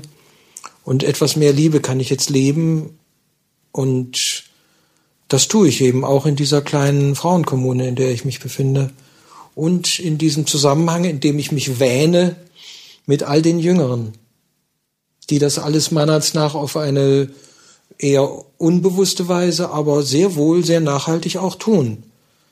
Und äh, damit natürlich auch dann zum Teil Zusammenstöße mit den Eltern mit den Älteren dann äh, scheinbar provozieren, die sie aber nicht mehr wie wir damals äh, nochmal zu einem ziemlichen Krieg eben werden lassen. Die wissen, nein, das geht gar nicht und meiden alles, was Krieg ist. Und das finden ja auch die anderen so komisch, nicht? So nach dem Motto, ja, die müssten viel mehr auf die Straße gehen, nicht? Das Materielle äh, und so weiter. Und die sehen gar nicht, dass das viel nachhaltiger und viel wirksamer ist, diese erweiterte Kommunikation, die letztlich das höchste Ziel oder das höchste Ergebnis der Kommunikation ist ja Liebe, dann äh, dazu führt, dass sie eben immer mehr lieben zusammenleben. Und äh, Krieg ist das absolute Gegenbeispiel. Das kann nicht sein. Ich kann auch nicht um Dinge kämpfen. Ich muss um Dinge lieben. Und das tun die Jüngeren eben sehr viel mehr und werden dafür von den Älteren natürlich beargwöhnt und äh, für unpolitisch gehalten und für untätig gehalten, nur weil sie hier in dieser materiellen Welt nichts tun, nicht für die Weltverbesserung. Und wenn sie dann aber in der in der nicht weniger materiellen Welt des Internet oder das tun, dann hauen die ihnen sofort auf die Finger. Nein, das dürft ihr nicht. File-Sharing, kein Besitz, verboten, nicht? Da kommen die richtig ins Gefängnis dafür. Irre, nicht? Aber ist nur zu vertraut, genauso war es damals auch und das setzt sich jetzt fort und in einer ruhigen Form, die nicht mehr kriegerische, revolutionäre äh, äh, Handlungen erzwingt, die eben meiner Ansicht nach nichts bringen, sondern ganz ruhig, ganz langsam, man kann fast sagen jenseits des Bewusstseins, äh, aber eigentlich fast naturwüchsig, äh, sie tun es einfach. Und wenn jemand sagt, das dürft ihr nicht oder was machst du da, ich mach gar nichts. Ich mach gar nichts bin ein bisschen im Internet, ja, und scheiß Facebook, aber ach Gott, ich mach gar nichts. Sie werden mit einem Eltern schon mal gar nicht darüber reden, was sie wirklich tun. Sie tun es nicht mal mit sich, weil sie nicht wollen, dass dieses Bewusstsein, das wieder zu einem Krieg führen würde, mit denen die anderen Bewusstsein sind, eben äh, so stark entsteht. Sie tun es einfach. Und prompt gibt es trotzdem natürlich schon die ersten Auseinandersetzungen, nicht? Sei es, dass sie da in der Partei dann diesen üblichen äh, Zirkus da in den Hals kriegen, sei es, dass sie eben nicht, wozu ja auch die Gender-Debatte gehört übrigens. Das ist ja eine typisch altpolitische, kriegerische Debatte. Ähm, es heißt, dass sie eben da in Arabien nicht, da wenn sie mal eine 14 Tage Kommune machen auf dem, auf dem Tahrirplatz, dann wird danach natürlich, äh, weil die Erfahrung geht nicht mehr aus der Gesellschaft weg, da werden die natürlich danach erstmal schwer dagegen halten. Nicht? Und das wird noch länger dauern nicht? Wie damals eben auch, nicht? Mhm. Man denkt, klar. Und dann sieht man, nee. Roll back. Aber es wird schon. Ich bin da sehr zuversichtlich. Ich finde, die Zeichen stehen alle unglaublich gut. Selbst für einen Materialisten ist das sichtbar. So schnell nicht, wie man es immer gerne hätte dann, aber das ist schon eine ziemliche Geschwindigkeit, nicht? Wenn du vor 30 Jahren darüber geredet hättest, da hätte man sagen können, naja, das sehe ich nicht, nicht? Gibt Ihnen das eigentlich eine, eine, ein Befriedigungsgefühl, dass Sie das Gefühl haben, da ein bisschen am Grundstein mitgemeißelt zu haben für das, was vielleicht? Ach, ich habe da nichts gemacht. Ich war nur jemand, also ohne der jetzt Bescheidenheit zu, ja, zu demonstrieren. Ja, weil, aber, weil, ja. weil ich sehe das so. Ich bin damals ergriffen gewesen wie alle. Ich habe aus allerdings merkwürdigen Gründen, die mir natürlich nicht bewusst sind, weil das hat was damit zu tun, womit ich in dieses Leben reingekommen bin, eben nicht ganz unbelegt, sondern eben mit irgendwelchen Voraussetzungen. Ich habe eben offensichtlich immer schon für diese Dinge, äh, mich nach diesen Dingen gesehen, sie gesucht, habe sie in dieser Welt erstmal nicht gefunden und dann sah ich sie und fand sie und habe sie dann noch mehr zu finden gelernt. Und das ist gut. Das ist bei anderen anders. Das ist halt leider so und äh, ich bin wiederum gegenüber vielen, die da noch mehr suchen und können, habe ich einen schlechteren Hintergrund, der mich da so langsamer sein lässt, als ich es gerne hätte. Also da gibt es eben große Unterschiede und ich gehöre eben zu welchen jetzt von diesen 68ern offensichtlich da zu den wenigen, die eben das so verstehen und dann weitergemacht haben, weitermachen konnten. Und ähm, mehr ist das nicht. Immer bedenken, ich habe nichts getan. Ich habe nur versucht zu leben, richtig zu leben, so wie ich innerlich irgendwo offensichtlich schon vorgeburtlich wohl wusste, dass es sein müsste, würde. Und äh, zum Glück ist dir jetzt von außen da einiges dazugekommen, dass das auch äh, für viele offensichtlich äh, richtiger sein lässt. Und darüber freue ich mich. Aber in dem Sinne, dass ich da viel gemacht hätte, ich bin eher überwältigt worden von, von, von einer Energie und von einem merkwürdigen Impuls, der mich gemacht hat, nicht? Und habe dann da versucht, Schritt zu halten im Grunde genommen und mich dem wieder zu nähern, nachdem er wieder wegging, nicht? Und so weiter ich sehe mich gar nicht als so tätig. Ich weiß aber, dass die alte Sichtweise, die materielle Sichtweise, die sieht das natürlich, weil sie sagt, du hast doch das gemacht, du hast das gemacht. Als ich dich gesehen habe, habe ich mein Leben verändert. Ja Mensch, das ist doch fantastisch. Wie viel hast du für uns getan? Gibt es ja auch solche Leute, nicht nur das Bashing. Und insofern würde ich es ein bisschen anders sehen. Ich bin mehr ein Medium einer, einer, einer merkwürdigen äh, Entwicklung, nicht? Einer historischen Entwicklung.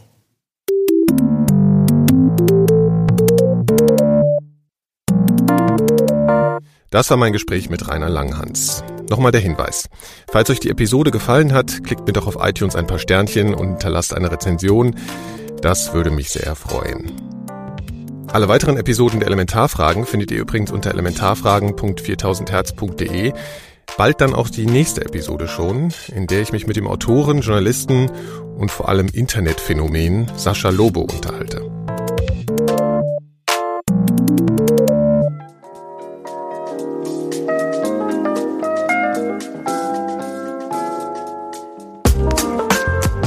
Wenn ihr jetzt wirklich noch nicht genug gehört habt, hört doch mal in eine weitere 4000 Hertz Produktion rein. Bei Durch die Gegend hat Christian Möller den Songwriter Nils Frewer zu Gast. Ich bin eigentlich eher so ein zartes Gemüt und so eher so ein, so ein Spätentwickler. Aber ich bin immer derjenige, der, dem die Sachen als erstes passieren. Also ähm, die, die Erfahrungen kommen früher als als meine Entwicklung, die, äh, als meine Entwicklung stattfindet. Ich bin da immer so ein bisschen hinten dran gewesen. Das heißt, ich bin dann an den Sachen, Learning by Doing, an den Sachen selber dann wachsen, während sie passieren. Was für Sachen meinst du jetzt? Oh, alles Mögliche. Könnt ihr 10.000 Sachen aufzählen, aber um bei der Band zu bleiben oder bei der, bei der Musik, ähm, das waren Sachen wie, ach, das beste Beispiel war damals das erste Mal Rock am Ring zu spielen und das war aber das, das ist das größte Festival, was du in Deutschland spielen kannst. Und es war tatsächlich das erste Festival überhaupt, was ich in meinem ganzen Leben gespielt habe. Echt? Ich wusste, ich hatte überhaupt keine Ahnung, wie das geht. Das heißt, andere Menschen spielen erstmal so auf so ein paar, äh, ne, sammeln Ganz genau. Und bei uns war es erstmal so Bam, so rein, so wie ins kalte, ganz kalte Wasser. Und dann sieh mal zu, wie du, wie du da durchkommst. Und natürlich fliegt man dann erstmal auf die Nase und, macht, und vermasselt es. Und danach weiß man dann aber, wie es geht. Dieses Gespräch erscheint noch diese Woche unter durchdiegegend.4000herz.de.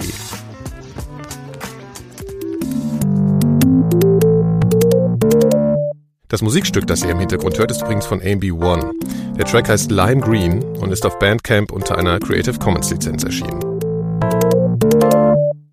Eine Produktion von 4000 Hertz 2016.